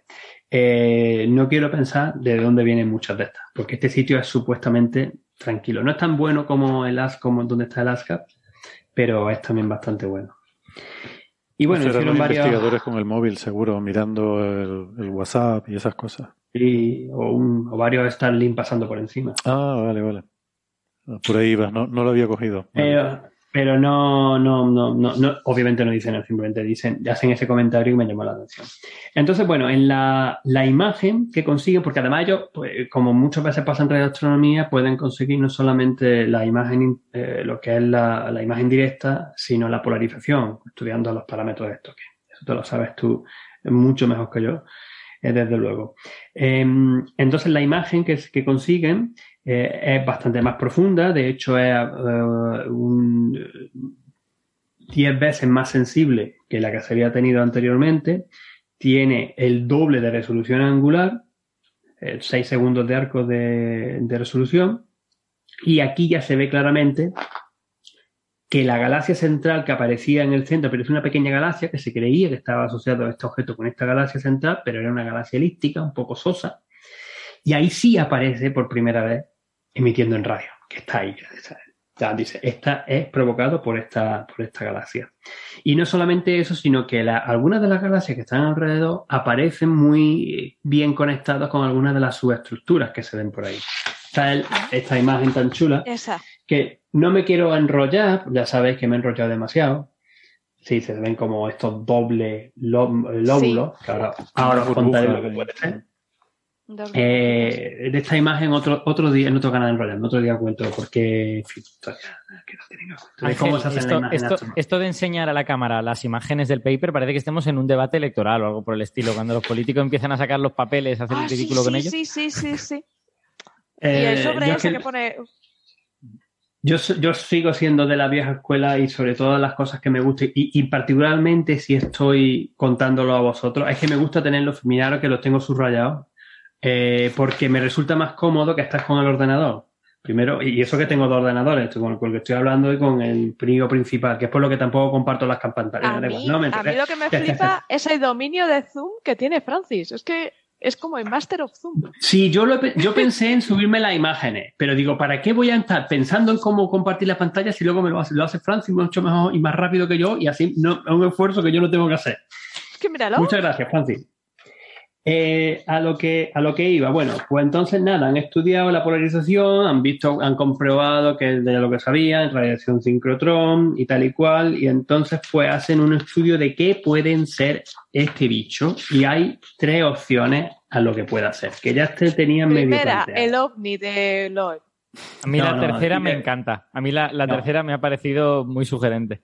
Eh, la primera eh, explicación es que puede ser una onda de choque esférica que se origina en, en la galaxia central y por la expansión, pues es por lo que se va viendo esta estructura difusa.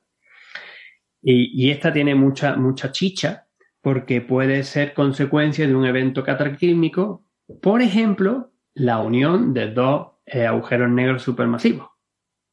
Ta, ta. Entonces esto está Ahora Gastón abre los ojos y flipa así. Que, eh, pero obviamente no es una cosa que ha pasado ahora. Estos bichos, pues para que tengan esta estructura, han tenido que pasar pues, hace casi mil, mil millones de años, del momento en el que lo estamos viendo. Hay otra eh, explicación, que esta también está chula, y que de hecho, eh, cuando miramos otra vez esta imagen, pues podría dar pie Francis, procede, que favor. sea una radiogalaxia, pero que, que estamos viendo los dos lóbulos de la radiogalaxia, pero uno encima del otro. En, en el campo, en el mismo eh, em, eje de visión, en la misma línea de visión, estamos viendo una superpuesta sobre la otra. Si la pudiéramos ver desde otro sitio, veríamos los dos lóbulos sin mayor problema. Claro, Entonces, es que en esta, en la imagen que vemos, por ejemplo, ahora que muestra Francis, parece como una horizontal y una- un, un círculo horizontal y uno vertical. Efectivamente, aparece uno ahí y el otro que lo está dibujando Francis perfectamente ahí, con la, la galaxia que está en el centro, que es esta elíptica pequeñita que se ve amarillita, Sí. que esa también es la que tiene radio continuo. Ángel, Y- una, una pregunta. Cuando se descubrieron los orcs estos, eh, lo que se señaló en aquel paper es que muchos de ellos eran extrañamente circulares. O sea, que, que su circularidad era, era muy buena. Entonces, Sí, si, sí. Fuesen, si fuesen objetos no esféricos, eh, no debería ser así. Entonces tendríamos que decir que algunos orcs sí que son objetos muy esféricos, pero que otros quizá no lo sean y se deban a la perspectiva, ¿no? Podría ser, eh, pero entonces ya estaríamos viendo o moviéndonos más en el campo de, de radiogalaxias en concreto, porque esto Claro. sigue siendo, al final, un orc es un tipo nuevo de radiogalaxia. Ujú. Vale. Eh, está originado por, está originado porque además, bueno, esto sí, ¿no? Porque está originado por lo que está pasando en el centro. Espérate un momento, que ahí me, quizás me estoy colando un poco, porque depende de cómo define radiogalaxia, si en verdad es porque eh, la emisión que se tiene del agujero, de- por consecuencia del agujero supermasivo que está en el centro. Ah, tendría que mirarlo, pero bueno, que, que, eh, que, que, en primera aproximación pues, podrían ser esa. Y la tercera opción, la tercera hipótesis que ponen es que sea con la consecuencia de la interacción entre galaxias y que también por consecuencia de la formación estelar y pues, ha metido radiación sincrotrón por la explosión de supernova o algo de eso. Entonces, en este artículo exploran con un poco más de detalle con ciertos modelos pues una, una de estas hipótesis, la primera, la de que eh, sea consecuencia de que eh, ha habido un- una explosión violenta en, el centro, en la galaxia y que lo que estamos viendo simplemente es pues cómo se ha ido expandiendo la estructura que tiene ahora de esta eh, onda de choque en, en- el tal. Y bueno, en- hacen su análisis y encuentran que, bueno, que todos los, uh, los, que tienen este- están sobre eh, lo que se llaman a- AGNs, o sea, eh, núcleos activos de galaxia, que son activos en radio, lo que quieren decir que tienen una emisión en radio considerable, que puede estar conectado además, como decía antes, como consecuencia de una fusión de dos agujeros negros supermasivos. Y, y es- ese, ese eh, argumento eh, esa, eh, podría explicar, y con los modelos, pues en principio podrían explicar este tipo de, objetos que estamos viendo, los orcs. Y lo detallan un poquito más en, la, en esto, ¿no? en, la, en el artículo. Sin embargo, todavía no se pueden descartar ninguna de las tres hipótesis, porque las otras dos también son igualmente viables.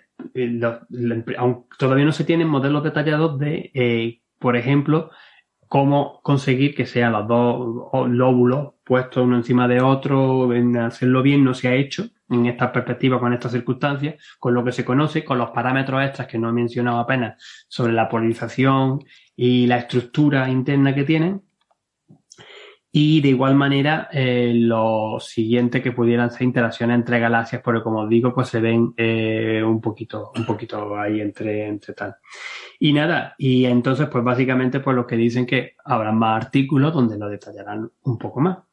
Pero que en principio, pues empezamos a aclarar lo que son estos bichos, que son, encontramos que son, están asociados ya claramente a objetos extragalácticos, a galaxias con núcleos activos de galaxias, eh, que además pues son brillantes en, en radio.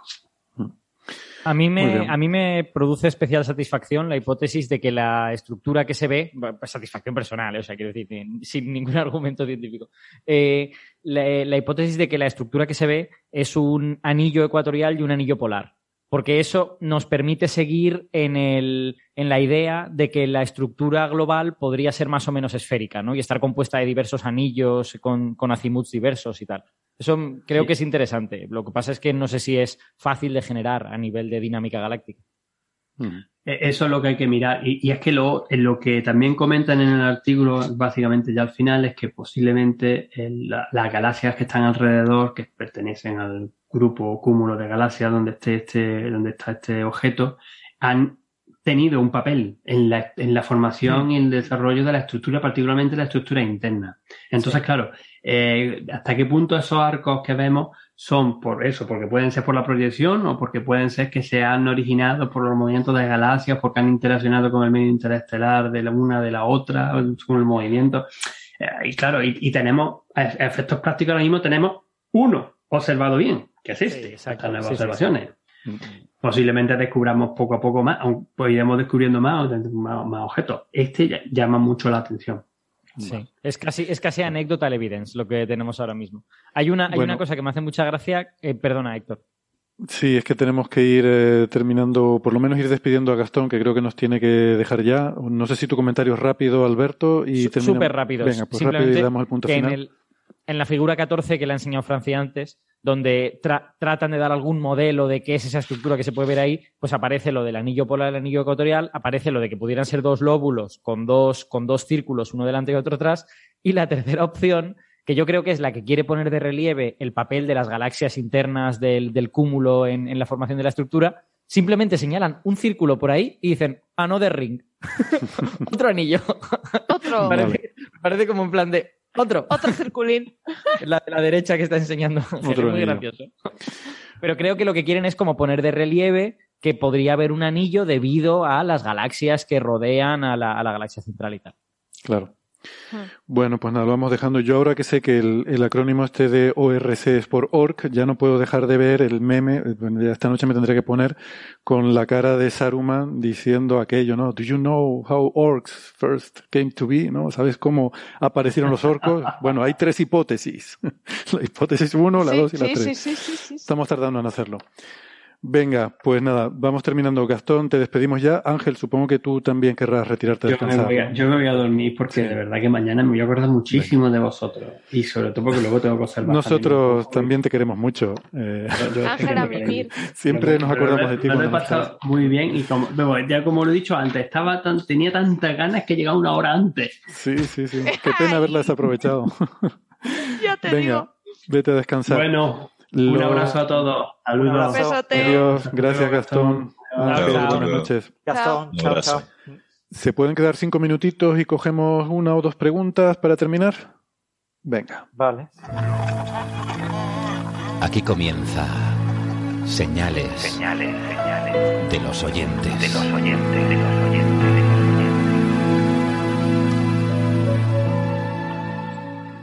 Muy bien, pues si quieren ir dejando preguntitas en el chat, no sé si aquí en el museo tenemos alguna, ¿no? Eh, yo veo por lo menos una de Cristina Hernández que mm, a mí me ha despertado curiosidad también. Eh, a ver si alguno de ustedes lo sabe. ¿Cuánto podría durar ADN y maquinaria celular en estado inerte, sin actividad biológica, en un viaje desde un planeta a 100 años luz hasta aquí, a una velocidad razonable por salto de un choque? De ahí Eh, yo, yo puedo decir alguna cosa porque me sé eh, estadísticas de degradación de ADN, pero en la Tierra. Habría que ver cómo se extrapola eso a un viaje espacial. Claro. En la Tierra eh, se ha- el, el genoma más bueno, genoma, en los, los trocitos de ADN más antiguos que se han logrado secuenciar eh, son de unos 800.000 años de antigüedad, eh, aproximadamente. Creo que se ha intentado con cosas más antiguas y se ha tenido un éxito muy limitado, prácticamente nulo. Eh, entonces, eso es en la Tierra, en lugares con unas condiciones de preservación especialmente buenas, que habitualmente lo que significan es falta de agua para que no haya bichos que se lo coman y, y muy, muy estable. Claro, en el espacio exterior el problema de que haya bichos que se lo coman posiblemente no lo tendrías, pero tienes otros problemas. Y el principal de ellos yo entiendo que es el bombardeo de Rayos cósmicos. Entonces, entiendo que para hacer ese cálculo será muy relevante saber con qué densidad de rayos cósmicos te vas a encontrar y habría que calcularse, digamos, la capacidad de esos rayos cósmicos para romper los enlaces del ADN, que debe de ser bastante alta. De- Deben de, deben de hacerlo bastante bien. Francis, ¿quieres decir algo? No, sí, que sin protección de la atmósfera, pues eh, probablemente se dañe mucho más rápido el ADN en el espacio. Aún así, el, el ADN es una, estructura relativamente robusta y puede que dure miles de años, ¿no? El- y, y tenemos también posibilidades de. Pues claro, la, la- el romper enlaces eh, no significa que necesariamente eh, con maquinaria biológica no podamos reconstruir ese ADN. ¿vale? Si tenemos las piezas para poderlo construir, ¿no? Eh, porque claro, eh, este ADN eh, destruido del pasado, pues es difícil a veces reconstruirlo porque, bueno, eh, se ha degradado mucho, pero yo creo que puede durar miles de años. Es que yo creo, yo creo que la pregunta tiene dos vertientes. Una es en la superficie, donde probablemente la vida sea muy corta por el bombardeo de rayos cósmicos y de las partículas del medio interestelar que se vaya encontrando y vaya chocando. Pero otro apartado sería dentro. Si está protegido dentro de la roca, ahí podría vivir, o sea, básicamente sería una degradación térmica. Ahí podría sobrevivir Sí. millones de años, ¿no? Exacto, sí, en ese, bueno, millones no estoy seguro, pero como mínimo podríamos tener unas condiciones similares a la de esta preservación de ADN en la En Tierra, cuevas, ¿no? por Eh, ejemplo. A lo mejor podríamos llegar a un millón de años, digamos. Pero Bueno, en cualquier un millón caso, de años es que- poco.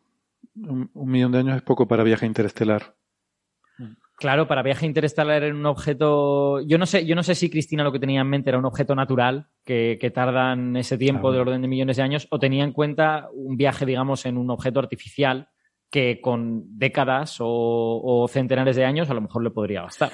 No, porque dice em, eh, da, da, da, da, a una velocidad razonable por salto de un choque. Yo interpreto que se refiere a un meteorito, ¿no? Por lo que estuvimos hablando de meteoritos interestelares. Supongo que de ahí venía la pregunta. Sí, y habla de Sí. 100 años luz, o sea que. 100 años luz arrancado Sí. por un impacto, ¿no? Em, entonces yo creo que, no sé, un objeto como Oumuamua se estima que lleve un gigaaño en el medio interestelar. Eh, Sí, eh, a, mí, me- a mí me parece, creo que está más allá de lo razonable para pensar que el ADN pudiera sobrevivir en condiciones. Pudiera sobrevivir, punto. Iba a decir en condiciones buenas, pero no. Claro, eso limita mucho el tema de la pans- panspermia. La panspermia puede ser eh, fiable o, o factible dentro de un sistema estelar, pero entre sistemas estelares es extremadamente improbable. Es complicado. Sí, efectivamente. Bueno, Por mucho que se empeñe Abby. También, eh, bueno, Avi no ha sido el mayor defensor de eso. Hay otra gente que lo ha No. defendido mucho más y defendiendo lo indefendible. Además, la, la panspermia es una, es una teoría muy difícil de defender y que además encima no resuelve la pregunta fundamental, que es la de dónde se origina la vida. Muy bien, usted, usted me ha dado un mecanismo para llevar la vida de un sitio a otro. Perfecto, me, estoy encantadísimo, pero ¿y eso de dónde ha salido? Esa pregunta no la resuelven.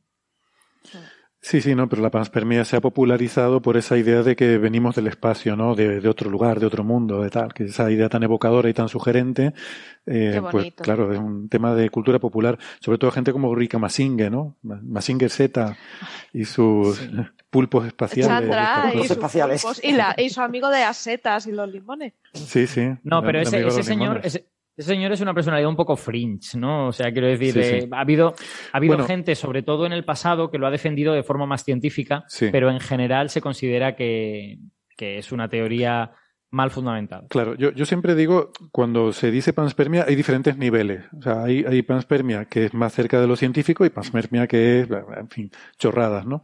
Eh, hay, efectivamente, no, no podemos juzgarlo todo, meterlo en un mismo saco. Bueno, y no sé si rápidamente eh, le pueden dar respuesta a Lorenzo Escartín que pregunta de qué manera se confirmarían los agujeros negros primordiales.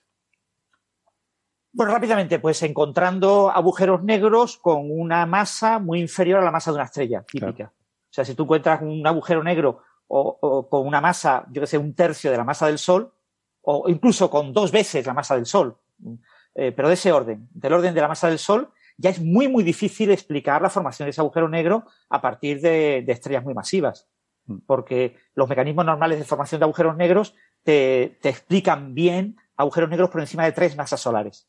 Entonces Claro. hay una ventana entre dos y tres que no está claro, pero si tienes un agujero negro de media masa solar, es extremadamente difícil de explicar que una estrella ha dado lugar a ese agujero negro, con lo que tienes que plantearte la posibilidad de que sea un agujero negro de masa eh, primordial, Primordial. ¿no? Generado por otro mecanismo, ¿no? Y Claro. por supuesto, no digamos ya que se encontrara un agujero negro de masa terrestre, de masa planetaria, en cuyo caso ya no quedaría, eh, sería absolutamente imposible de, de negar la existencia de agujeros negros eh, primordiales. Claro. Y eso se podría ver, eh, por ejemplo, en observaciones de microlente gravitacional, por un evento como estos que, eh, que se buscan ¿no? en campos de estrellas. OGRE es un experimento que hemos hablado a veces que está mirando un campo de estrellas buscando eh, aumentos de brillo en una estrella cuando pasa una lente gravitacional delante. Si alguno de esos fuera compatible o, o, o tuviera restricciones a una masa mm, significativamente menor que la solar, no conocemos ningún otro mecanismo para formar ese agujero negro. Pero para, para que se pudiera ver un objeto tan pequeño, pues esos agujeros negros son muy, muy pequeños, eh, con toda seguridad tendría que ser que pasara muy cerca de- del sistema solar o incluso dentro del sistema solar, ¿vale? Que nos atravesara el sistema solar ese objeto y que lo viéramos. Porque son objetos extremadamente pequeños, ¿eh? Pero de una masa solar, de media masa solar pasando delante de una estrella, no generaría Pero claro, estamos hablando de un objeto de tamaño kilométrico, o sea, estamos hablando de, de tamaño subkilométrico, Ya. ¿vale? El Sol tiene tres kilómetros de radio en agujero negro. Estamos hablando de un objeto que tenga un radio de un kilómetro. Un objeto de radio de un kilómetro a gran distancia del sistema solar pasando delante de una estrella es que es un objeto puntual comparado con la estrella que ya es puntual. O sea, Pe- Pero es la masa lo que, lo que es relevante, ¿no? Para el efecto del lente gravitacional. No lo sé, la verdad que no, no conozco Sí, el pero tema, el, no sé. el campo gravitatorio es intenso en un radio Ah, claro, relativamente. Sí, sí, comparable claro, al del claro. horizonte de sucesos. Claro, con lo claro. que- Sí, sí, sí. son objetos muy pequeños. Entonces tiene que ser eh, por aquí, por el sistema solar.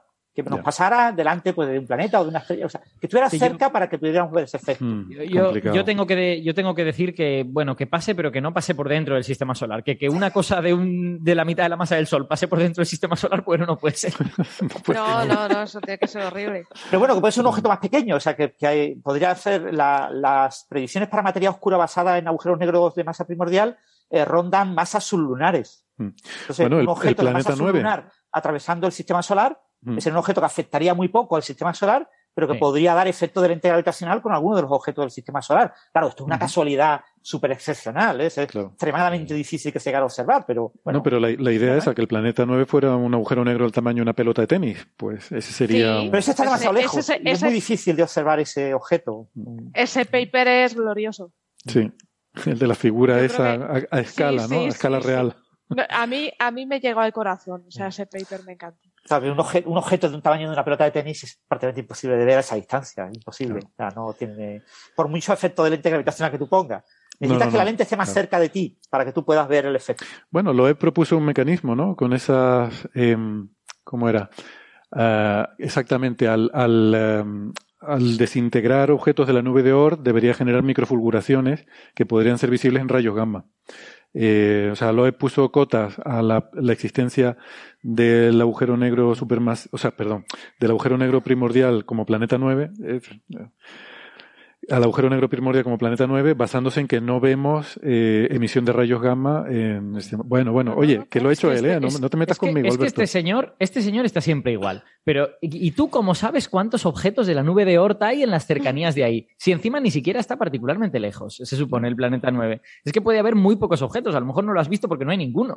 No, porque no sea un agujero negro. Es que de verdad. Estas, estas cosas que dependen de la abundancia de cosas que no sabes cómo de abundantes son, y yo de verdad no entiendo por qué la gente. Él, él usa muchos argumentos sí. la abundancia de cosas que efectivamente que sí eso lo que tú has dicho que no sabes cuánto abundantes son lo usa mucho bueno pues nada, lo vamos a ir dejando por aquí. Muchas gracias amigos, gracias a los que han venido al museo, a los que nos han seguido en el chat.